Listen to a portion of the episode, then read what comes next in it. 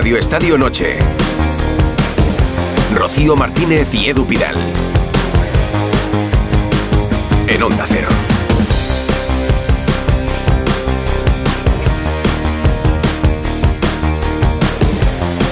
Muy buenas noches, buenas noches Rocío. Hola. Ya vuelve la liga, estamos Ya preparados vuelve. para que vuelva la Siempre competición. estamos preparados para lo que venga. Hombre, hemos tenido mucho deporte esta semana, pero nos alegramos de que vuelva la competición en Primera División.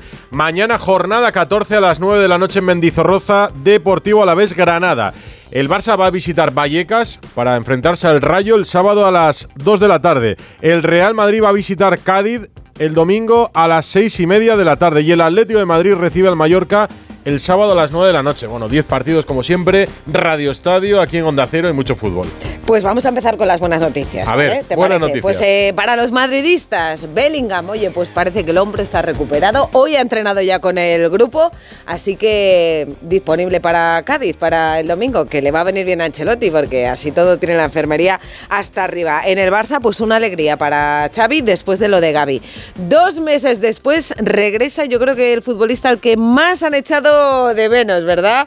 A Frankie de Jong, mira, hace dos días además fue papá. Pero, claro, no todo puede ser bueno. Pues Ter Stegen hoy no ha entrenado. A ver, en los premios Marca él ha dicho que mañana verá, pero quiero decir, hoy es jueves, el partido es el sábado, parece un poco complicado. Eso sí, se ha llevado dos premios, ¿eh? el de portero y el de mejor jugador. El Pichichi se lo ha llevado Lewandowski y le ha mandado un recadito a Bellingham porque ¿Ah, sí? quiere el polaco ¿eh? reeditar el Pichichi aquí en la Liga Española, pero claro, tiene a Bellingham de momento a tres eh, goles.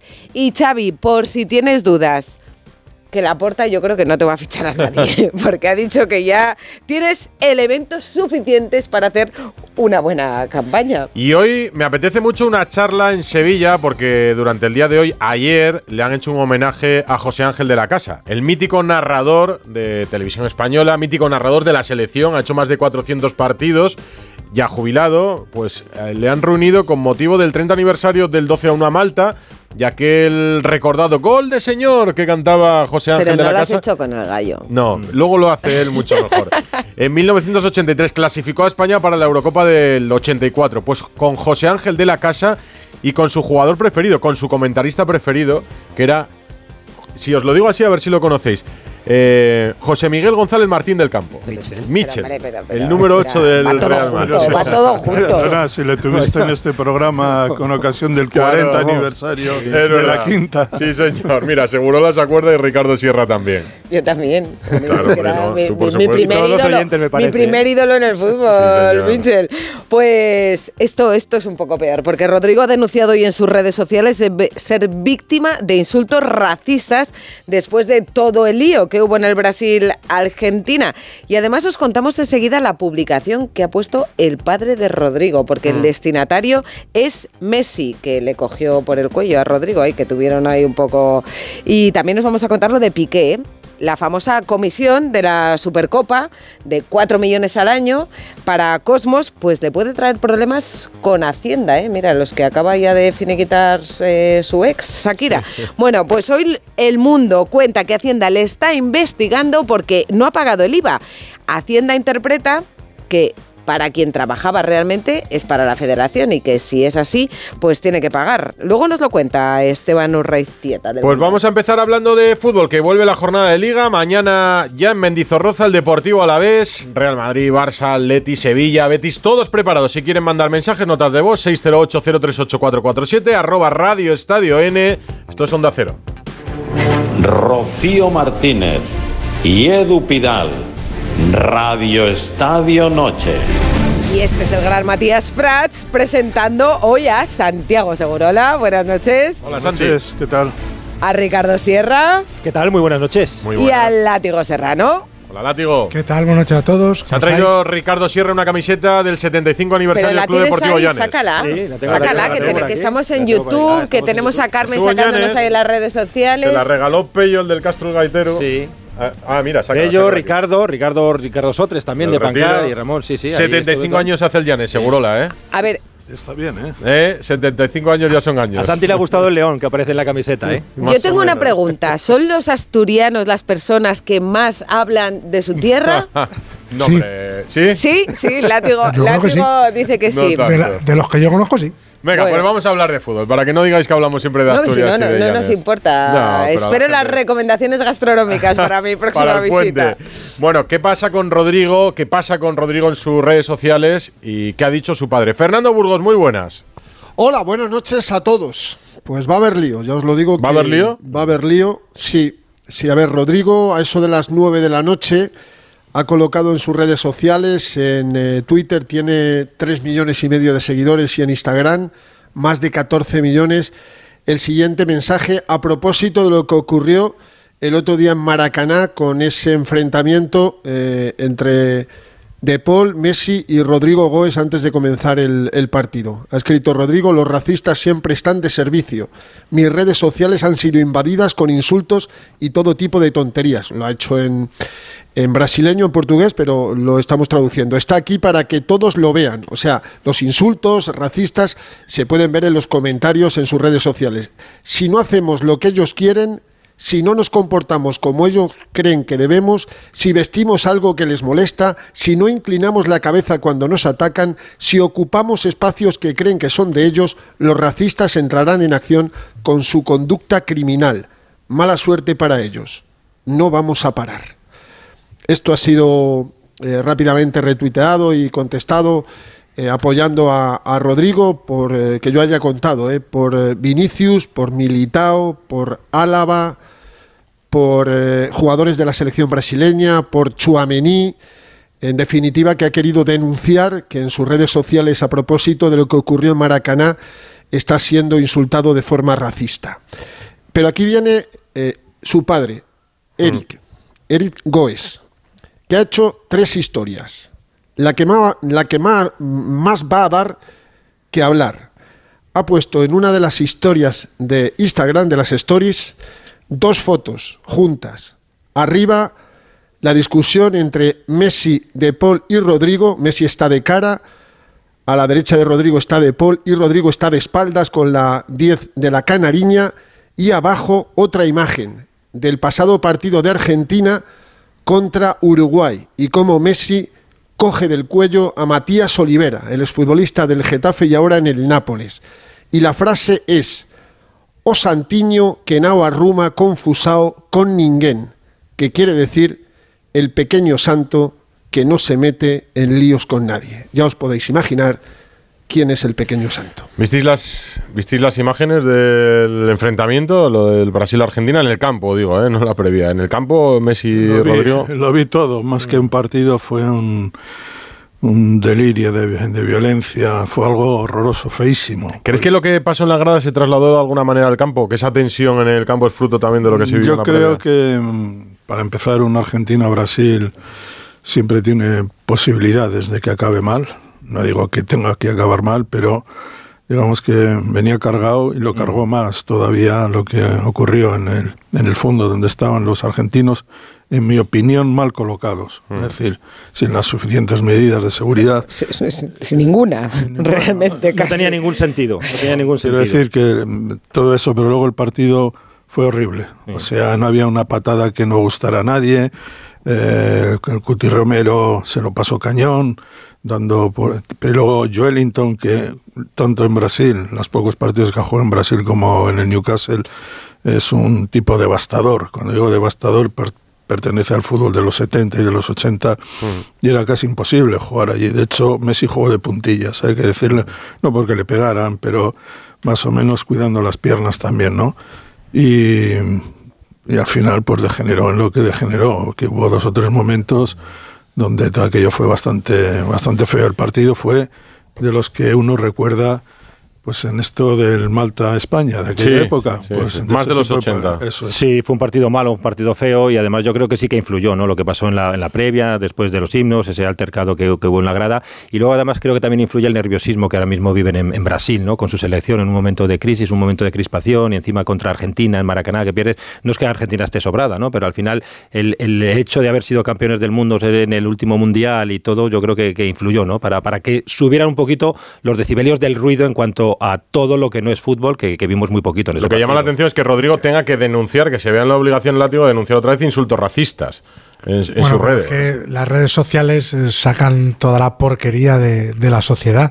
Y claro, tú te enfrentas con, con un tipo como Messi, que es admirado y amado por un- muchísima gente, y todos los que aman a Messi te van a pasar a odiar porque te has enfrentado con Messi. Y entre esos que te odian, habrá quien tenga su odio en silencio y, y piense de ti lo que quiera, y habrá quien lo exprese con insultos de carácter homófobo, xenófobo, racista, o el que le salga en ese momento. O sea, eso yo creo que es mm, fruto de la, de la- de la propia naturaleza de las redes sociales, que son un auténtico estercolero. Es decir, los deportistas de élite o, o se las maneja alguien o tienen que tener mucha concha para aguantar los insultos, las amenazas y las estupideces que deben leer a diario. No pasarse directamente por las redes. Lamentable lo que ha tenido que sufrir Rodrigo en sus Sí, redes pero y sociales. muy, llama- muy llamativo la reacción de- del padre de, Rodrigo, que- ¿no? Tirando de ironía, ¿no? Porque poniendo el foco en, en Messi, diciendo que, que no es un santo, que es verdad que, que parece que la es- imagen de Messi es Es la reacción de un padre, quiero decir, ahí lo puedes esculpar de alguna manera, la reacción de un padre defendiendo a su hijo en un momento, pues, pues evidentemente de tensión encima en ese Bueno, es que Messi le- es verdad que le cogió del cuello y le dio una colleja a Rodrigo. como está diciendo Fernando, ¿no? Pone los ejemplos donde Messi ha hecho algo, al- algo parecido, algo similar, ¿no? Al final yo creo que, sin ir más lejos, es la reacción de, de un padre, ¿no? Pero estoy un poco en lo que dice el látigo, ¿no? ¿no? No es el primer jugador que tiene que silenciar sus redes sociales precisamente porque es un estercolero, ¿no? Al final, eh, cualquier tarado aprovecha precisamente para verter cualquier tipo de insulto de cualquier índole. eh, Ya, lo que pasa es que son insultos racistas. Claro, claro, por eso te digo, es pero que que, aprovecha cualquiera y, y muchos lo que decían, digo, racistas, homófobos, xenófobos, lo que sea. en esa guerra es los un estercolero. En esa guerra los brasileños del Madrid han cogido la bandera Claro. y no Sí. se van a parar. Bueno, ahí tienen tolerancia cero. ya lo han no, dicho, esa, Vinicius, esa es su frase. Rodrigo, no vamos a parar. tolerancia cero. Como decía eso sí, Fernando, ahí tolerancia está cero. militado, o sea, unos cuantos que van sí, lo tienen sus claro. Y les están apoyando, Edu, y les están apoyando eh, Chouameni, Hmm. David Zálava, Camavinga, he visto ahora también. Camavinga, sí, van a salir todos. De hecho, eh, Eric Goes, el padre de, de Rodrigo, eh, manda dos mensajes más, ¿no? Eh, respondiendo a una publicación brasileña donde dice que Rodrigo es víctima de racismo después de la discusión con Messi en el Bra- Brasil-Argentina, y dice el padre de Rodrigo, serio mesmo, alguien su preso, que dice algo así, en serio, alguien se sorprende y luego viene a decir otra frase que es terrible porque eh, con una imagen de, de Rodrigo dice ser un prototipo cuesta caro, o sea, ser negro cuesta caro. O sea que otra vez estamos con, con la misma situación que se vivió hace, bueno, hace unos meses con, con Vini, de otro modo, evidentemente, y luego a mí lo que me han desmentido, porque al parecer lo que cuentan desde Maracaná, que dicen algunos medios argentinos, es que Rodrigo les llama cobardes. Y eso a mí me dicen que es falso. Yo hay que decir que estas cosas, eh, por ejemplo, en el partido Atleti Osasuna de la semifinal de Copa, eh, Nico Williams falló dos goles, Mm. abandonó el Sí. campo entre aplausos, pero las redes sociales fueron devastadoras para, Para Ni- Williams. para Nico Williams y también se apartó. En ese sentido, estamos ante, ante un bar de borrachos, así de claro. Las redes sociales, quieres claro, decir. Entonces hay que decir que eh, cualquier eh, está el anonimato, para empezar el anonimato. Y La Y impunidad. la impunidad. Impunidad y sacar adelante todos los mm, vicios, todos los problemas y toda la violencia que uno lleva adentro no cuesta nada en las redes sociales. Y los complejos, Santi, Bueno, de mucha pues, gente. todo, evidentemente. En cualquier caso, es la época que nos corresponde vivir. Afecta a todos, afecta al fútbol, afecta a la política, afecta a los famosos, afecta a cualquiera. Y, y es algo que nos tenemos que acostumbrar a vivir, pero es una, un descrédito y es una pérdida de, yo diría que de civilidad, de, civil- de- de- que, que- que es lamentable. Y no te digo ya en el fútbol, donde eh, las pasiones y, y todas las adherencias de los eh, aficionados a sus clubes, a sus jugadores son tan grandes que veremos problemas y veremos problemas a cuenta de esto, pro- problemas muy serios. Lo denunciaremos, pondremos el foco y esperemos que vaya a Sí. menos. Si es que la- esta- esa gente luego se cruza con estos futbolistas en la calle y les pide un autógrafo. O sea, Sí. porque no se atreverían a decir cosas así, pero es un poco el efecto manada virtual, ¿no? El efecto borrego de, de seguir a los demás eh, en, en versión, en versión redes sociales. Pues esperemos que la jornada ocurra menos. En una jornada que, como decíamos, vuelve mañana en Mendizorroza y que para el Madrid vuelve en Cádiz eh, el domingo. Y con, y con Bellingham, ¿no, Fernando? ¿Con Bellingham? Con Bellingham, con Bellingham. Sí, hoy hace 18 días que se lesionó ese hombre Izquierdano, acordaros, un domingo, fue convocado el martes siguiente para jugar contra el Braga, no jugó un solo minuto como estaba previsto. Contra el Valencia, eh, seis días después, le convocó a Ancelotti un viernes y le desconvocó un sábado. Tuvo que ir a Londres para eh, que le vieran los médicos ingleses cuando eh, ya les habían enviado el parte médico de, de Bellingham. Volvió al día siguiente. Eh, durante una semana no ha completado ni un solo entrenamiento con el grupo, ha estado entre algodones, incluso ha habido algún entrenamiento donde se les decía a los compañeros que ni chocaran contra él por si acaso, y hoy lo ha completado sin problemas, tiene dos días más, viernes y sábado, y le necesita el Madrid, le necesita Ancelotti, porque es que hay siete bajas, es que el Madrid ahora mismo Claro, pero- solo tiene, si se recupera Ceballos, 16 jugadores disponibles del primer equipo. ¿eh? Claro, lo que pasa es que sus si compañeros al miras, final en el entrenamiento sí le respetarán, ¿no? O sea, quiero decir que no Sí, irán hombre. a chocar con él. Claro, con lo cual la Sí, prueba, sí, el sí. test hoy no es un test muy real de lo que se va a encontrar Bueno, en pues, el partido. De sensaciones también, yo creo.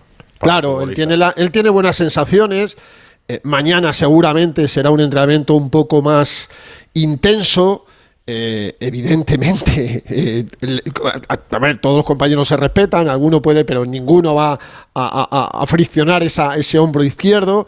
Y, y evidentemente es que tiene que jugar, es que no, no le queda otra. Tiene, aunque sea infiltrado, eh, pero Bellingham tiene que jugar, como tiene que estar Ceballos en el banquillo, porque es que no, no hay mucho más. está Tchouaméni, Bueno, eh, tiene los del- no, no. tiene alguno del Castilla, ¿no? Algún No chaval está. Camavinga, sí, pero no está Vinicius. Sí, en el, en el Castillo No, tiene siete, siete Arriba, bajas. eh, arriba Siete- siete José. Lu Rodrigo, que ha llegado bien, ¿no? Y Bellingham. Ha llegado bien. Sí, no queda otra, no queda otra y si, y si alguno no puede estar, porque vamos a ver cómo llega Rodrigo y se ha pasado Claro. por Valdebebas, pero no, ha- no ha pisado el césped. Vamos a ver cómo llega Valverde, que mañana va a entrenar por primera vez y la fecha de selecciones en Sudamérica son terribles. De hecho, mira, pues Rodrigo ha jugado más de 160 minutos, Valverde 190, Rudiger 196, Álava 182.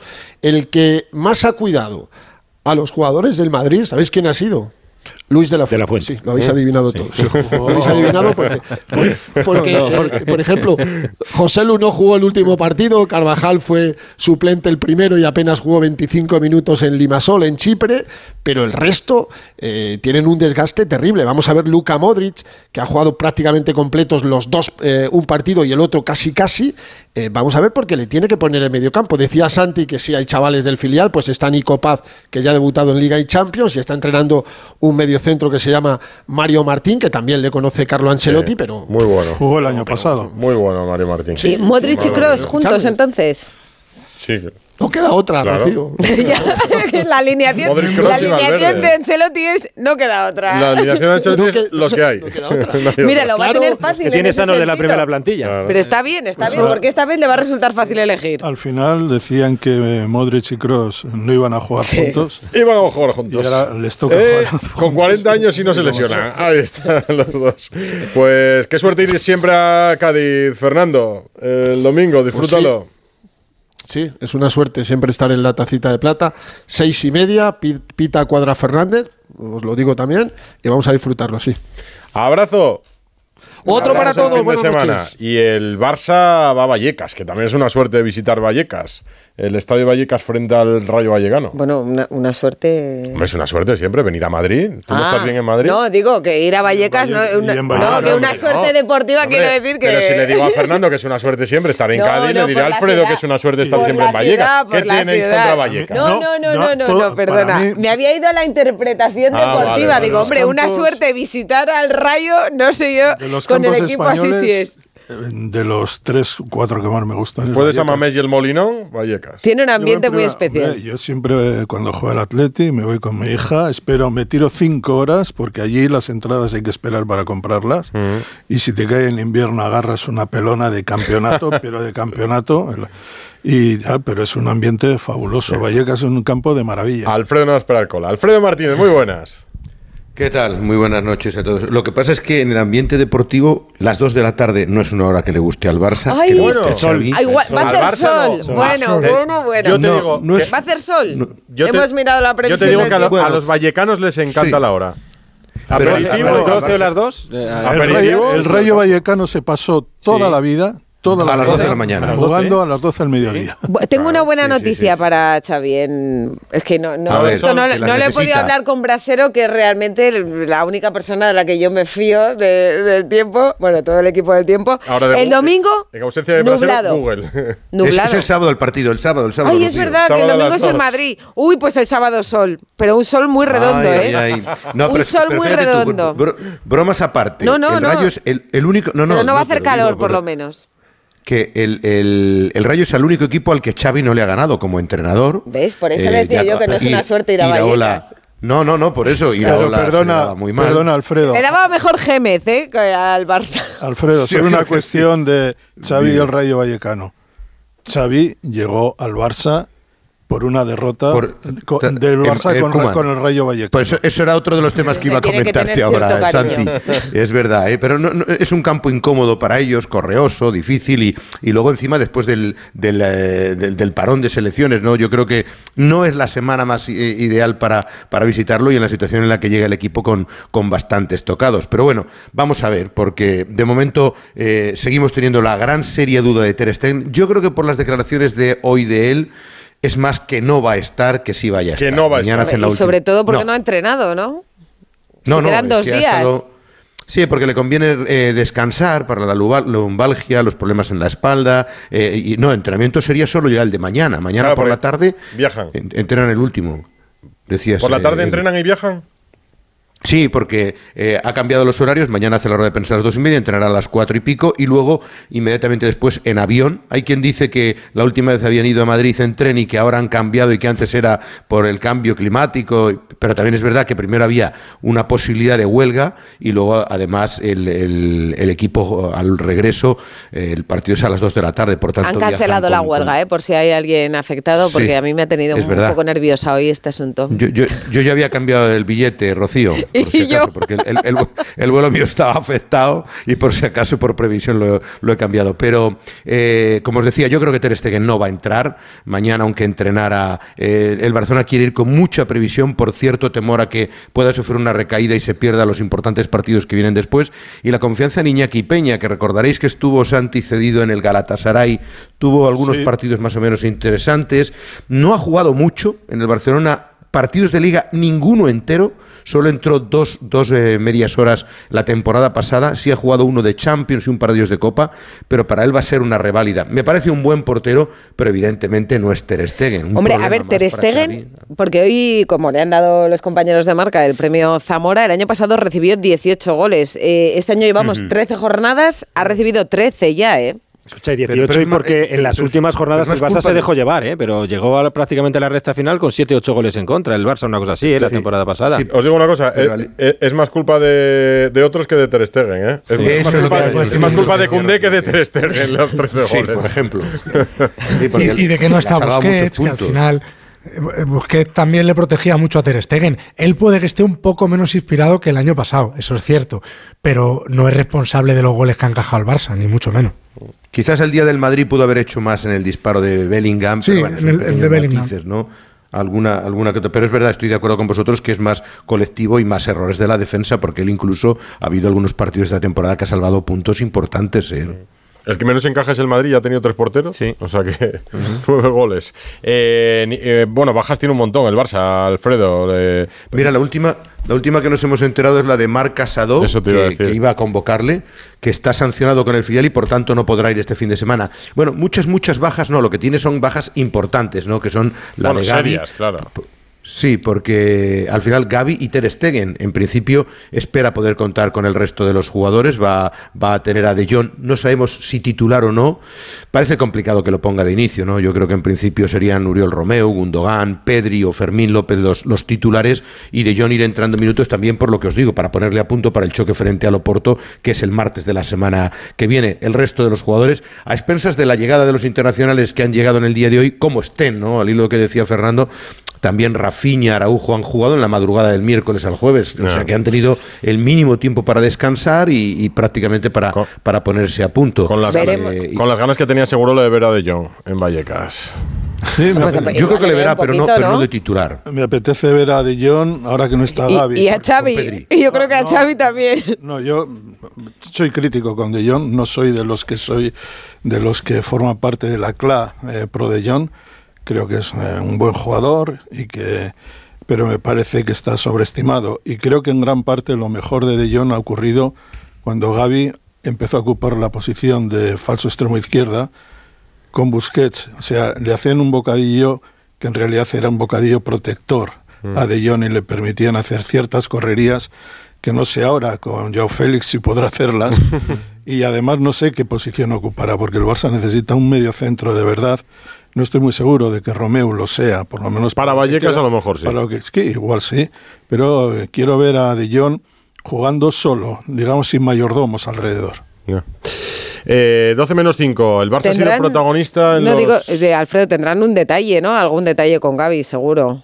Sí, sí, seguro, seguro. La camiseta, evidentemente, la van a llevar todos los jugadores. Vamos a ver la leyenda que pone, porque además ha sido un golpe muy importante y, y van a arroparle. Como, por cierto, hoy le ha arropado a Albert Luque, el responsable de la Mm. Director de la federación, que le acompañó en el viaje de vuelta y hoy ha querido ir a visitar a la ciudad deportiva y ha estado allí charlando con el jugador, bueno, y también con el, con el Barcelona para, para un poco mm, limar las asperezas que había entre, entre la federación y el Barcelona, a ver cómo respiraba eh, Xavi Hernández, que conoce muy bien a Luque. Luque también tiene una magnífica relación con el presidente Joan Laporta, pero sí ha querido arropar al jugador como a buen seguro, como decía Rocío, le va a hacer toda la plantilla el, el sábado cuando salte al, al terreno de juego. ¿eh? Pues vamos a seguir en Barcelona, que el Barcelona ha sido protagonista hoy en los Muy, muy premios. Pichichi, Zamora, mejor jugador de la temporada, que es la primera vez que se lo lleva un portero, me parece. Andrés Mira, Ter Stegen. Esteban, Esteban estará contento. Estaba Iríbar, por Esteban cierto. se llevó alguna vez el de segunda. ¿Estaba el Chopo? Sí, sí, sí, le hubiera gustado son palabras, palabras Ha mayores. estado de gira, porque estuvo con el banquillo de oro de Pero Caparrós en ha, ido a, re- Sevilla. ha ido a recoger el premio de Unai Simón, ¿no? Sí. Sí, señor, sí, sí, sí. Sí, sí. ¿Y quién ¿Quién mejor, que él? Y otro para Echevarría. Yo no conocía la historia, uno de los Zamoras del, de los años 43, Santi, que fue uno de los primeros Zamora que entregaron del Atleti de Bilbao y que ha estado incluso la familia del, del que fuera portero del Atleti. Pues tres minutos para la medianoche. Vamos a seguir en Barcelona. Radio Estadio Noche. Rocío Martínez y Edu Pidal.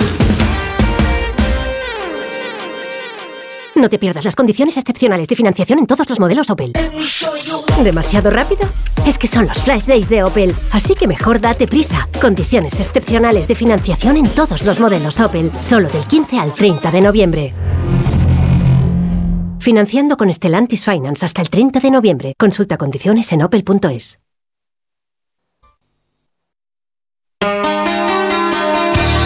Radio Estadio Noche. Rocío Martínez y Edu Pidal. Sí, evidentemente, es uno de los jugadores ahora mismo más determinantes y, fundamentales en el Barcelona, pues si la normativa lo permite, porque es una lesión con un periodo de recuperación estimado de más de tres o cuatro meses, son ocho, que perderá también la Eurocopa lamentablemente, pues sí, que fiche, que fiche a ver, qué trae. Que fiche y así a lo mejor Xavi, deja de, de llorar, o llora menos, la plañidera. Y esto último no me lo quitéis, hombre, por favor. Xavi llorón, llora mucho. No lo quitamos, hombre, no lo quitamos. En el Pero- pero pasa que 608038447, arroba Radio Estadio N. ¿Qué dice la gente, Ana? No quitamos nada, ¿eh? Eso No quitamos nada. Y que no le van a fichar a ¿Alguna vez Xavi, parece. algo? No, no, no, ¿para qué voy a quitar? Si, si Ah, no considero sé. que hay algo que, que no se Un debe insulto. emitir, un insulto o algo así, pues no se mete y ya está, pero, pero cortar algo no, si no se puede emitir, no se emite ¿no? y ya está. No, Esta, no, no, no. esta gente no conoce a Ana. Exactamente, pero es, cierto No, que por- si no se puede emitir, no se no, emite. por, por dejar ante notario el, el ejemplo de transparencia que supone que Ana forme parte del equipo de este programa. Y pues hemos preguntado que si crees que el Barça debería reforzarse tras la grave lesión de Gaby, el 46% opina que sí, el 54% opina que no y la mayoría de los mensajes que nos llegan es, nos preguntan que con qué dinero o con qué palanca se va a reforzar el, el Barça en este mercado invernal. Bueno, le dejan, le dejan el, el 80%, de la ficha del jugador lesionado, que es Gaby, y ese es otro tema que, que va a hacer el Barcelona. Al parecer va a invertirlo en Víctor Roque. Esa es la decisión que habría tomado el Barcelona porque en principio no se fían de lo que puedan contratar en este mercado y como tarde o temprano tenían que incorporar a Víctor Roque, pues van a aprovechar la, tal y como le Pero vienen fíjate, las cosas. ¿no? hoy eh, los premios que entregaba Marca de los que hablábamos antes, ha hablado Joan Laporta y decía sobre los fichajes. Bueno, sí, es una desafortunada lesión eh, que tiene. Lo primero ahora es, es que el jugador se recupere, que se centre en la recuperación. Gaby tiene mucho presente, mucho futuro aún.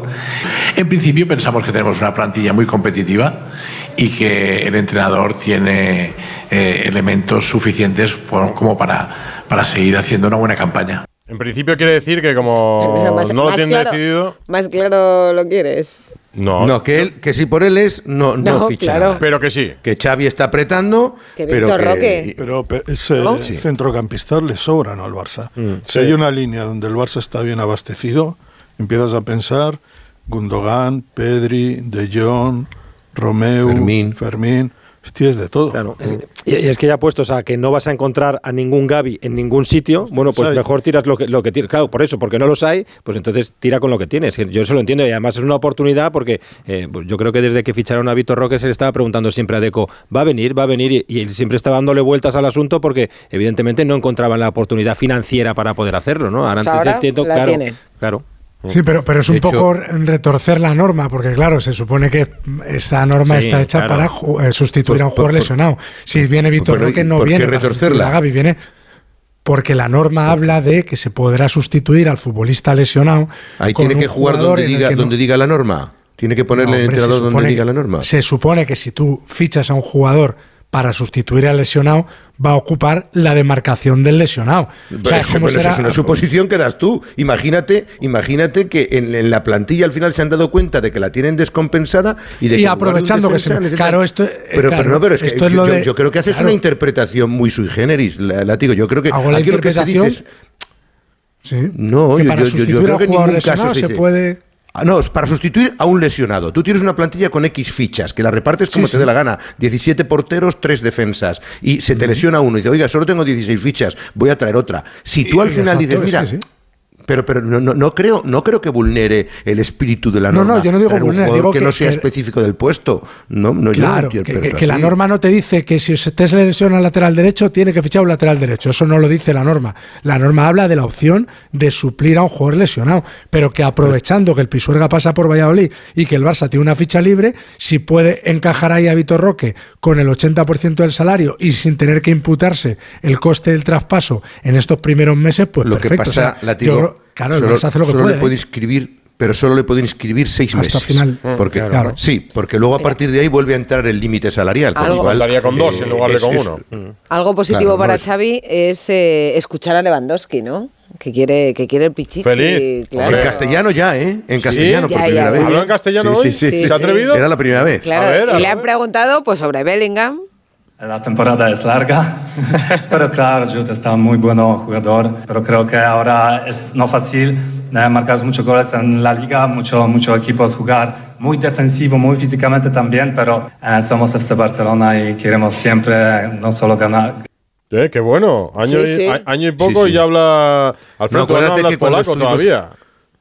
No, pero acuérdate que cuando estuvimos en Oporto yo le pregunté que el día que se lesionó que cómo estaba y ya me empezó a balbucear, digo, uy, este hombre ya está metido de lleno y hoy ha sorprendido a todos porque estaba bastante fluido ese castellano. Pues un, eh, bien que aprenda castellano y castellano rápido, por ejemplo, para pedir disculpas a Lamin. Alamín, ah, por el gesto del campo. Se las habrá Aprovechas pedido. para- Se las habrá Ya pedido. lo hablaron, seguro que ya sí. lo hablaron, Pareció- Santi. Seguro que sí. Sí, me pareció terrible. Hoy ha hablado en castellano en esos premios que decíamos que ha organizado el diario Marca. Eh, director de Marca, Juancho Gallardo, Juan Ignacio Gallardo, muy buenas. Hola. Hola, hola Edu, hola, hola Rocío, hola a todos. ¿Qué tal se maneja. Lewandowski? Porque esto lo podría tener preparado, pero con vosotros ha hablado eh, de cara a cara en castellano bien. Sí, sí, sí, sí, ¿Sí? además se atreve. Bueno, yo creo que los centroeuropeos tienen mucha facilidad para, para los idiomas, ¿no? Bueno, es una evidencia.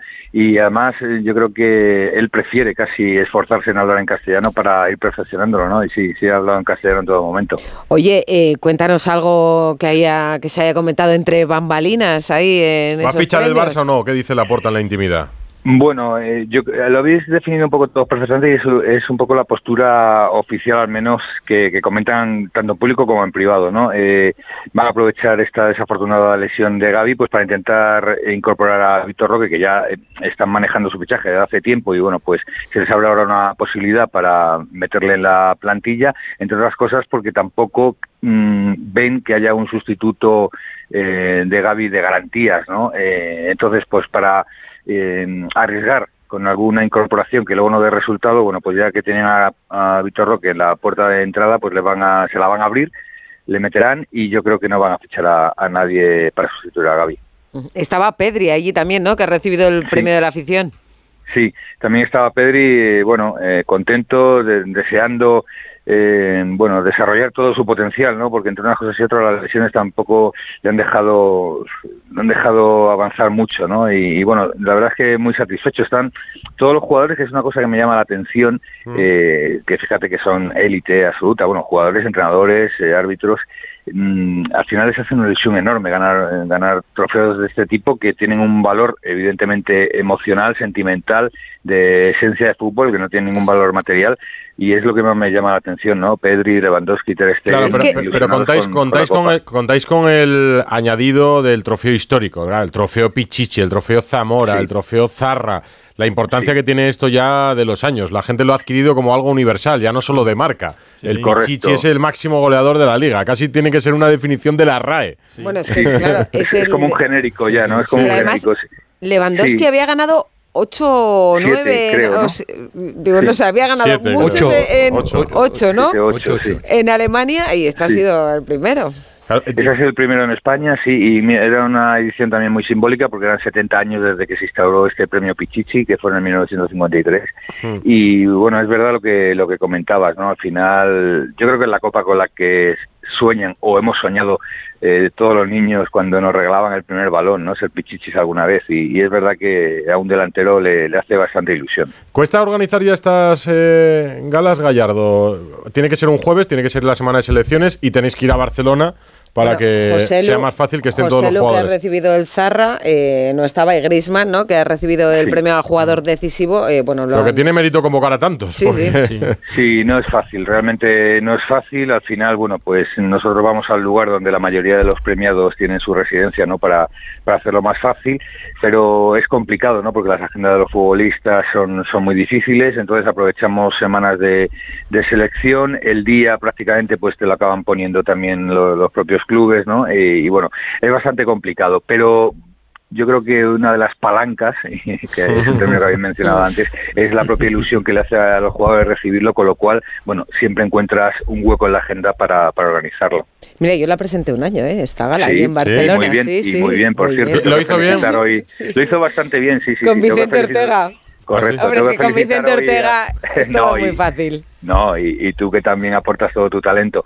Eh, tengo que felicitar a Almudena Rivera y a Sí. Luis Allegue, que lo han hecho perfectamente, pero sí. Rocío Bueno, perfectamente, un- no una- tan bien como Rocío en aquella edición, es una pena, Gallardo, pero ahora está en noche. presente. Y Almudena además la conozco personalmente y es maravillosa No, también, los, muy bien, no, pero no lo hizo como tú. A todos los niveles. O sea, Oye, habéis hablado mucho no de Gaby, roja. de no, no, yo no me pongo roja, no me pongo roja. A mí yo, yo disfruto mucho haciendo lo que hago. Bueno, Bien, bien. Era era imposible para ti. O sea, haciendo el informativo de Antena 3 y Radio Estadio Noche, ya en los premios Marca este No, año no, podía. no que habéis hablado mucho de Gaby y de los mm, calendarios, del virus FIFA.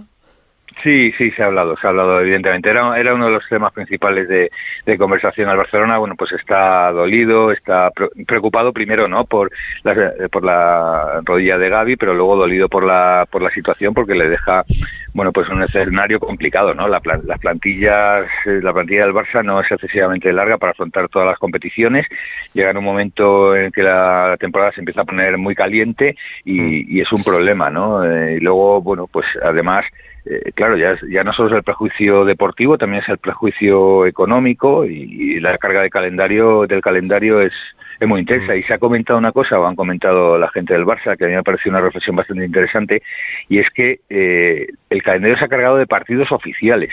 Es un dato y es un detalle interesante porque si el calendario estuviese cargado de el calendario internacional de selecciones de partidos más oficiosos, bueno, pues los seleccionadores pueden dar entrada eh, a jugadores menos habituales, hacer probaturas, Más pero cambios. claro, como son claro, como son todos partidos oficiales, claro, un seleccionador pues al final acaba llam- em, poniendo a, a los buenos, ¿no? Que, que generalmente el- la mayoría de los grandes jugadores pues son de dos o tres equipos, ¿no? Esto pasa en cada liga y afecta principalmente este tipo de lesiones por más probabilidad de, de que ocurran pues a Madrid, Barça, Atleti, Real Sociedad, como ocurre en otros países con dos o tres equipos eh, muy señalados. Pues no solo jugadores, han estado también, como decías al principio, árbitros. Ha estado un exárbitro, Mateu Lao, recién retirado.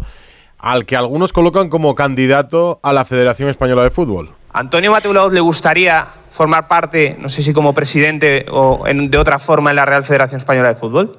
A mí ahora mismo, si me preguntas algo que es mucho más difícil, me gustaría eh, tener la posibilidad ser un isco. que fijaros lo que está haciendo ahora mismo en el campo. Yo echo mucho de menos el, el verde y de la misma forma que echo mucho de menos el verde, si la familia del fútbol cree, opina, eh, entiende que podemos sumar en algo, lo, lo haremos. Pero ya te digo, yo creo que ahora mismo en la sociedad en la que tenemos es momento de consenso, momen- momento de unir, momento de, de dar ejemplo como, como país. O sea que sí, vamos. No, no, no, pero escucha, dice dos cosas. Una, que le gustaría hacer un isco, que esto quiere decir que como lleva uno... eh, Medina Cantalejo echó a Mateo Volver. Laoz porque a Mateo Laoz le hubiera gustado seguir. Entonces, Medina lo echa a Mateu, entre otras cosas porque no le cae bien y no lo traga. Pero lo echa a Mateu. Mateu lo que dice es que lleva unos meses parado y a él no le importaría en enero, si se lo pidiesen, volver a, volver a arbitrar. ¿Hay mercado, hay mercado de invierno para los Ha árbitros? dicho, ha dicho que. ¿Cómo lo ve imposible? No, él ha dicho que echa de menos el verde, pero no ha dicho que el verde no le echa de menos a él. Tú no le echas de Yo menos. sí, ¿eh? Para mí, Mateo de Laoz es uno de los principales causantes del desastre que tenemos en el arbitraje español. Yo estoy con látigo, a mí me gusta. A mí también. Yo es el único al que Yo me estoy con. Santi, yo estoy con circunstancias. A mí me parece una calamidad. Además, un incoherente, em, pretencioso. eh, in- vamos, todos vimos cómo acabó en el Mundial y la imagen que dio de un árbitro, del árbitro español en aquel partido argentino-Holanda, fue lamentable. Es un personaje que a mí siempre me ha parecido que ha tenido muy buena Bueno, prensa, se lo- pero ha sido muy mal Se, se lo digo el, el miércoles, Santi, que, que hago el partido con él en Movistar. Pues mira, Puedes decírselo yo- con todas las la No, te, digo- te voy a decir una cosa. Lo que a mí me gusta de Mateu es lo que no les gusta ni a su jefe o ex jefe, Sí. a Medina, ni a sus compañeros. Porque Medina. Es un verso libre. es verdad, perdona, Mateu no tiene buena prensa con sus compañeros. No. Eh, no es el árbitro más apreciado entre el colectivo de los árbitros de primera. Pero mira, en la entrevista que hiciste ayer a Ricardo de Burgos, eh, una cosa que a mí me llamó la atención es cuando él dice eh, que probablemente no volvería a tener No, esa que charla no, que, que tuvo no. en Getafe. Probablemente estoy no, convencido que no. Mateu, por mucho que su jefe le dijeran que no Por tuviera esa charla, si él creía que tenía que tener esa charla, La sí que tendría. la tenía. Pues eso que esa y eso no es lo que le gustaba a sus jefes. era el típico el típico árbitro que entraba por el vestuario, salía con los jugadores, Sí. compadre a Eso es otra cosa, eso les es otra cosa. preguntabas por la mujer, los hijos, Eso es otra cosa. El, el abuelo, la abuelita, tal, Sí. que a ver qué, ulti- Y- qué película había visto, eh, tal, no sé qué. Mira, y me acuerdo luego, de, de- de la expulsión de Canales, de la expulsión de Canales que Canales le dijo, ya, ya no me vuelvas a preguntar por Bueno, mi pues- familia. pues, eso. por ejemplo, Por eso, él, sus, sus compañeros, los árbitros de primera, no querrían de ninguna manera, No. si hay un cambio en la federación, CTA ahora, ni en la no le querrían como presidente del CTA de ninguna manera. No lo querrían sus compañeros. Pero no son ellos quien lo elige. No, lo elige el nuevo presidente de la federación. Yo no sé si se presentará Mateu, pero todas las papeletas, pa- bueno, para presentarse y para salir pues presidente, ahora mismo a- las tiene Pedro Rocha. Vamos a preguntarle a Juancho que, que- que le ha dicho, ¿A ti te ha dicho algo, detrás, Juancho? porque es que se ha cocido todo el fútbol ahí hoy. Sí, bueno, pues viene a decir eso. Yo creo que si él en- se encuentra respaldado por todos los actores del fútbol, pues daría el paso para, para presentarse. De momento, eh, ahora mismo se están posicionando una serie de precandidatos. Vamos a ver luego cuando se convoquen las elecciones quién da definitivamente el paso. Y Mateu, yo creo que lo que hace es un llamamiento de decir, oye, yo estoy aquí disponible, pero siempre que eh, encuentre un respaldo, ¿no? Y, y bueno, eh, no sé si ese respaldo llegará o no y, y llegado el caso si él daría el paso, ¿no? Pues Bueno, tendría que picar ver. muchas fuerzas, Juancho, ¿qué te voy a contar? Claro que hay que de picar las autonómicas, de... Claro, claro que hay que picar muchas puertas, empezando por la del propio arbitraje, como, como comentabas, ¿no? Eh, o comentabais. Eh, es verdad que esto no, es fácil, la carrera electoral para la federación pues requiere de una fontanería para que los presidentes de las territoriales están muchísimo mejor preparados y vamos a ver todo este tipo de personas, bueno, Mateo no es, no es ajeno a- al fútbol, ¿no? Pero digamos, todos los que no son eh, miembros de las territoriales y de las estructuras del fútbol, eh, si se plantean definitivamente entrar en la carrera, porque yo creo, y esta es una opinión personal, si las territoriales mm, consiguen sacar un candidato de consenso, pues tienen mucho camino recorrido. Pues son los que el grupo más numeroso casi, ¿no? Pues enhorabuena por los premios Sí. de hoy. Eh, y un Pues- abrazo. y gracias por contárnoslo aquí. Un abrazo para todos. Un abrazo. Eh, dice que el candidato de consenso, el candidato de consenso es Rocha. el que está trabajando está buscando desde dentro todo, para, para ser el próximo presidente es Rocha. Así nos van las cosas. ¿No te gusta? No, no me gusta porque le he visto actuar. O sea, cualquiera le vio en la asamblea famosa lo que hizo, cómo lo hizo y dónde lo hizo. Mm. Él era el que estaba presidiendo aquella asamblea, fue el designado por, por Rubiales. El heredero, El claro. heredero, él fue que participó de aquella orgía de aplausos y el jaleo aquel tal, y desde luego eh, a mí me pareció que fue una actuación lamentable de mucha gente y una principalmente del heredero del designado Rocha que estaba encantado de conocerse allí. Mm. que luego, eh, ah, fíjate si ha sido, ha sido listo en una cosa, que es, ha sabido decir en cada ventanilla lo que toca Está, al gobierno. Está muy bien acompañado, ¿eh? Claro, sí, sí, pero, pero que por un lado con el gobierno lo que toca, por otro lado en la selección femenina lo que toca. O sea, él va diciendo lo que me pidan con la liga. Fíjate, ahora me voy a llevar bien con Tebas también. Entonces está intentando que nadie le haga sombra y no tener un candidato fuerte eh, en Y lo, contra. y lo bien que Y- se y lo pasa en esos viajes a Monte Carlo, Ah, no, no, claro, a claro. los viajes, no Sí, sé qué. es verdad que ante los medios se El- adopta un perfil el- bajo. el puesto le encaja como un guante. Claro, pero, pero evita precisamente, bueno, pues eh, es abruptos o cualquier tipo de comportamiento que desde los medios se le pueda censurar, porque al final lo que adopta es ese tipo de perfil bajo y parece que no está haciendo nada cuando lo que está haciendo No, pero es está en todos los sitios. Claro, sí, está viajando sí, con el equipo, pero- está saludando a los árbitros. escuchas- no, Cuando pero le lo- escuchas su discurso es muy moderado, muy comedido, tal, yo soy yo, yo Camina bajo la tutela de alguien claro. con mucha experiencia como Marisa González, que en estos ambientes sabe también lo que se tiene que Políticos, hacer para, también. para llegar a, cuando le a la meta tocó, con cuando le tocó mostrarse como lo que es, fue una decepción horrible. Fue en aquella asamblea. Pues a lo mejor por tenía- eso no lo escuchas de momento. tenía aquella posibilidad de plantarse, decir, esto es intolerable, como nos parecía a todos. Pero ocurrió todo lo contrario. Estaban todos entusiasmados con aquel discurso nefasto de Rubiales. Y el primero él. Sí, eso es verdad. Eh, Alfredo, que no te hemos despedido. Mañana bueno, rueda de prensa mañana. de Xavi. O sea, madre mía, va a ser Sí, larga mañana. esa rueda de prensa y jugosa, ¿eh? Sí, sí, será la primera vez que hable después de la lesión de Gavi. Gavi, del tema de los refuerzos y bueno, Del sí, calendario. Por cierto, Del eh, hoy hemos conocido también, eh, chicos, y un tema muy muy serio, la, eh, la conclusión del- de la Fiscalía en el caso de Dani Alves Sí. y la petición de nueve años de cárcel para el exfutbolista, que además solicita diez años de libertad vigilada después de cumplir la prisión y que se le prohíba acercarse a más de mil metros de la víctima o comunicarse con ella durante diez años. Pide también una indemnización por secuelas que arrastra la supuesta víctima de 150.000 euros. Ese es el escrito que ha remitido el fiscal. Ahora falta el de la defensa y el juicio ya tiene una fecha muy próxima con la que Dani Alves se tendrá que sentar con la amenaza de nueve años de prisión. No, y lleva, lleva ¿cuánto, ¿cuánto tiempo lleva en la cárcel ya? Desde el 20 de enero. Sí, pero sin preventiva. Pues aquí yo solo puedo decir justicia. Eh, Que se haga Sí, justicia. que se haga justicia. No, claro. Tampoco hay Y que si es culpable, que se le condene. Y si Claro. no lo es, pues que Pues sí. se le Ya, pero fíjate, claro, o sea... Abrazo, Alfredo. Eh, Te invito a un café el sábado si te veo. Llevo al niño a natación a las 10 de la mañana. Como no me queda lejos, luego Claro que sí. me tomo un café contigo. Hasta luego. Claro que sí. Venga, un abrazo Adiós. fuerte a todos. Buen fin de ¿Os lo habéis pasado bien en este parón de selecciones en general o habéis echado de menos la liga? Yo he echado de menos la liga. ¿Sí? Yo sí, yo sí he echado de menos la liga. Hay otros parones en otros momentos, pero aquí prácticamente, como ya teníamos nosotros, desde el punto de vista de la selección española, los deberes hechos eran dos partidos que, bueno, pues, pues prácticamente intrascendentes, de verdad, que te juegas el ser cabeza de serie. Quiero decir, desde nuestro punto de vista, en- desde el punto de vista de, de la selección española, yo sí. Yo He estado, por una vez, he estado mucho más pendiente de Claro. las eliminatorias suramericanas. Por el, el Argentina-Brasil. ¿Te gustó Brasil? Ya hablando solo de lo deportivo. No. No, de lo futbolístico. terrible, No. Fue un desastre. ¿Ancelotti puede arreglar eso? Yo creo que hay un problema serio en Brasil. Es cierto que tiene le- lesionados sus jugadores más importantes, Vinicius y Neymar.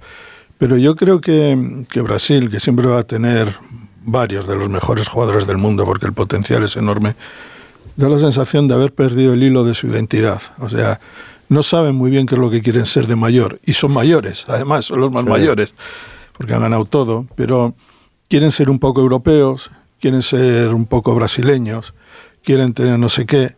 Y al final es un puzzle que no, que no acaba de funcionar.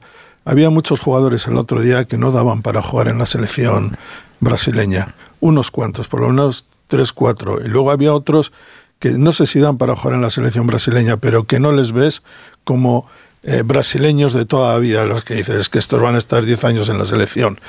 Entonces, un equipo que, mm, que yo, yo creo que ahora mismo el fútbol brasileño en ese sentido está pasando por una crisis de identidad. No de jugadores, porque luego te pones a ver y Guimaraes aquí, el otro allí, el no sé qué tal, todos son muy importantes en sus equipos, pero hay algo ahí que no funciona. Por eso, por eso allí todo el mundo está hablando de Ancelotti. Yo creo que es el nombre del que más se habla, ¿no?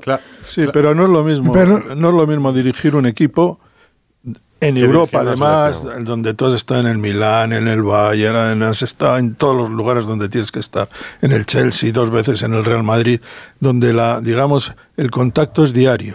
Bueno, mira, Que- Esca- es que Scaloni vive en Mallorca y dirige Argentina. O sea que Ancelotti a lo mejor podría vivir perfectamente en Europa, en que, Madrid mismamente, claro, pues y hay viajar a muchos jugadores Brasil. que están jugando aquí, ¿no? ¿O no? Es para mí. La, la mayor parte de los brasileños juegan en Europa. Europa, Sí, sí. pero, Hay que- pero ahí tiene lo que dice Santi, el, el problema generacional, el- ese relevo de futbolistas como Marquinhos, no te digo ya Thiago Silva, que está retirado de la selección, como Casemiro o como Neymar. Yo no creo que Ancelotti sepa, sea el tío ideal para liderar eso, porque me parece que si Casemiro está bien, va a jugar, me parece que si Neymar vuelve bien, va a jugar y creo que Brasil tiene que mirar hacia el futuro.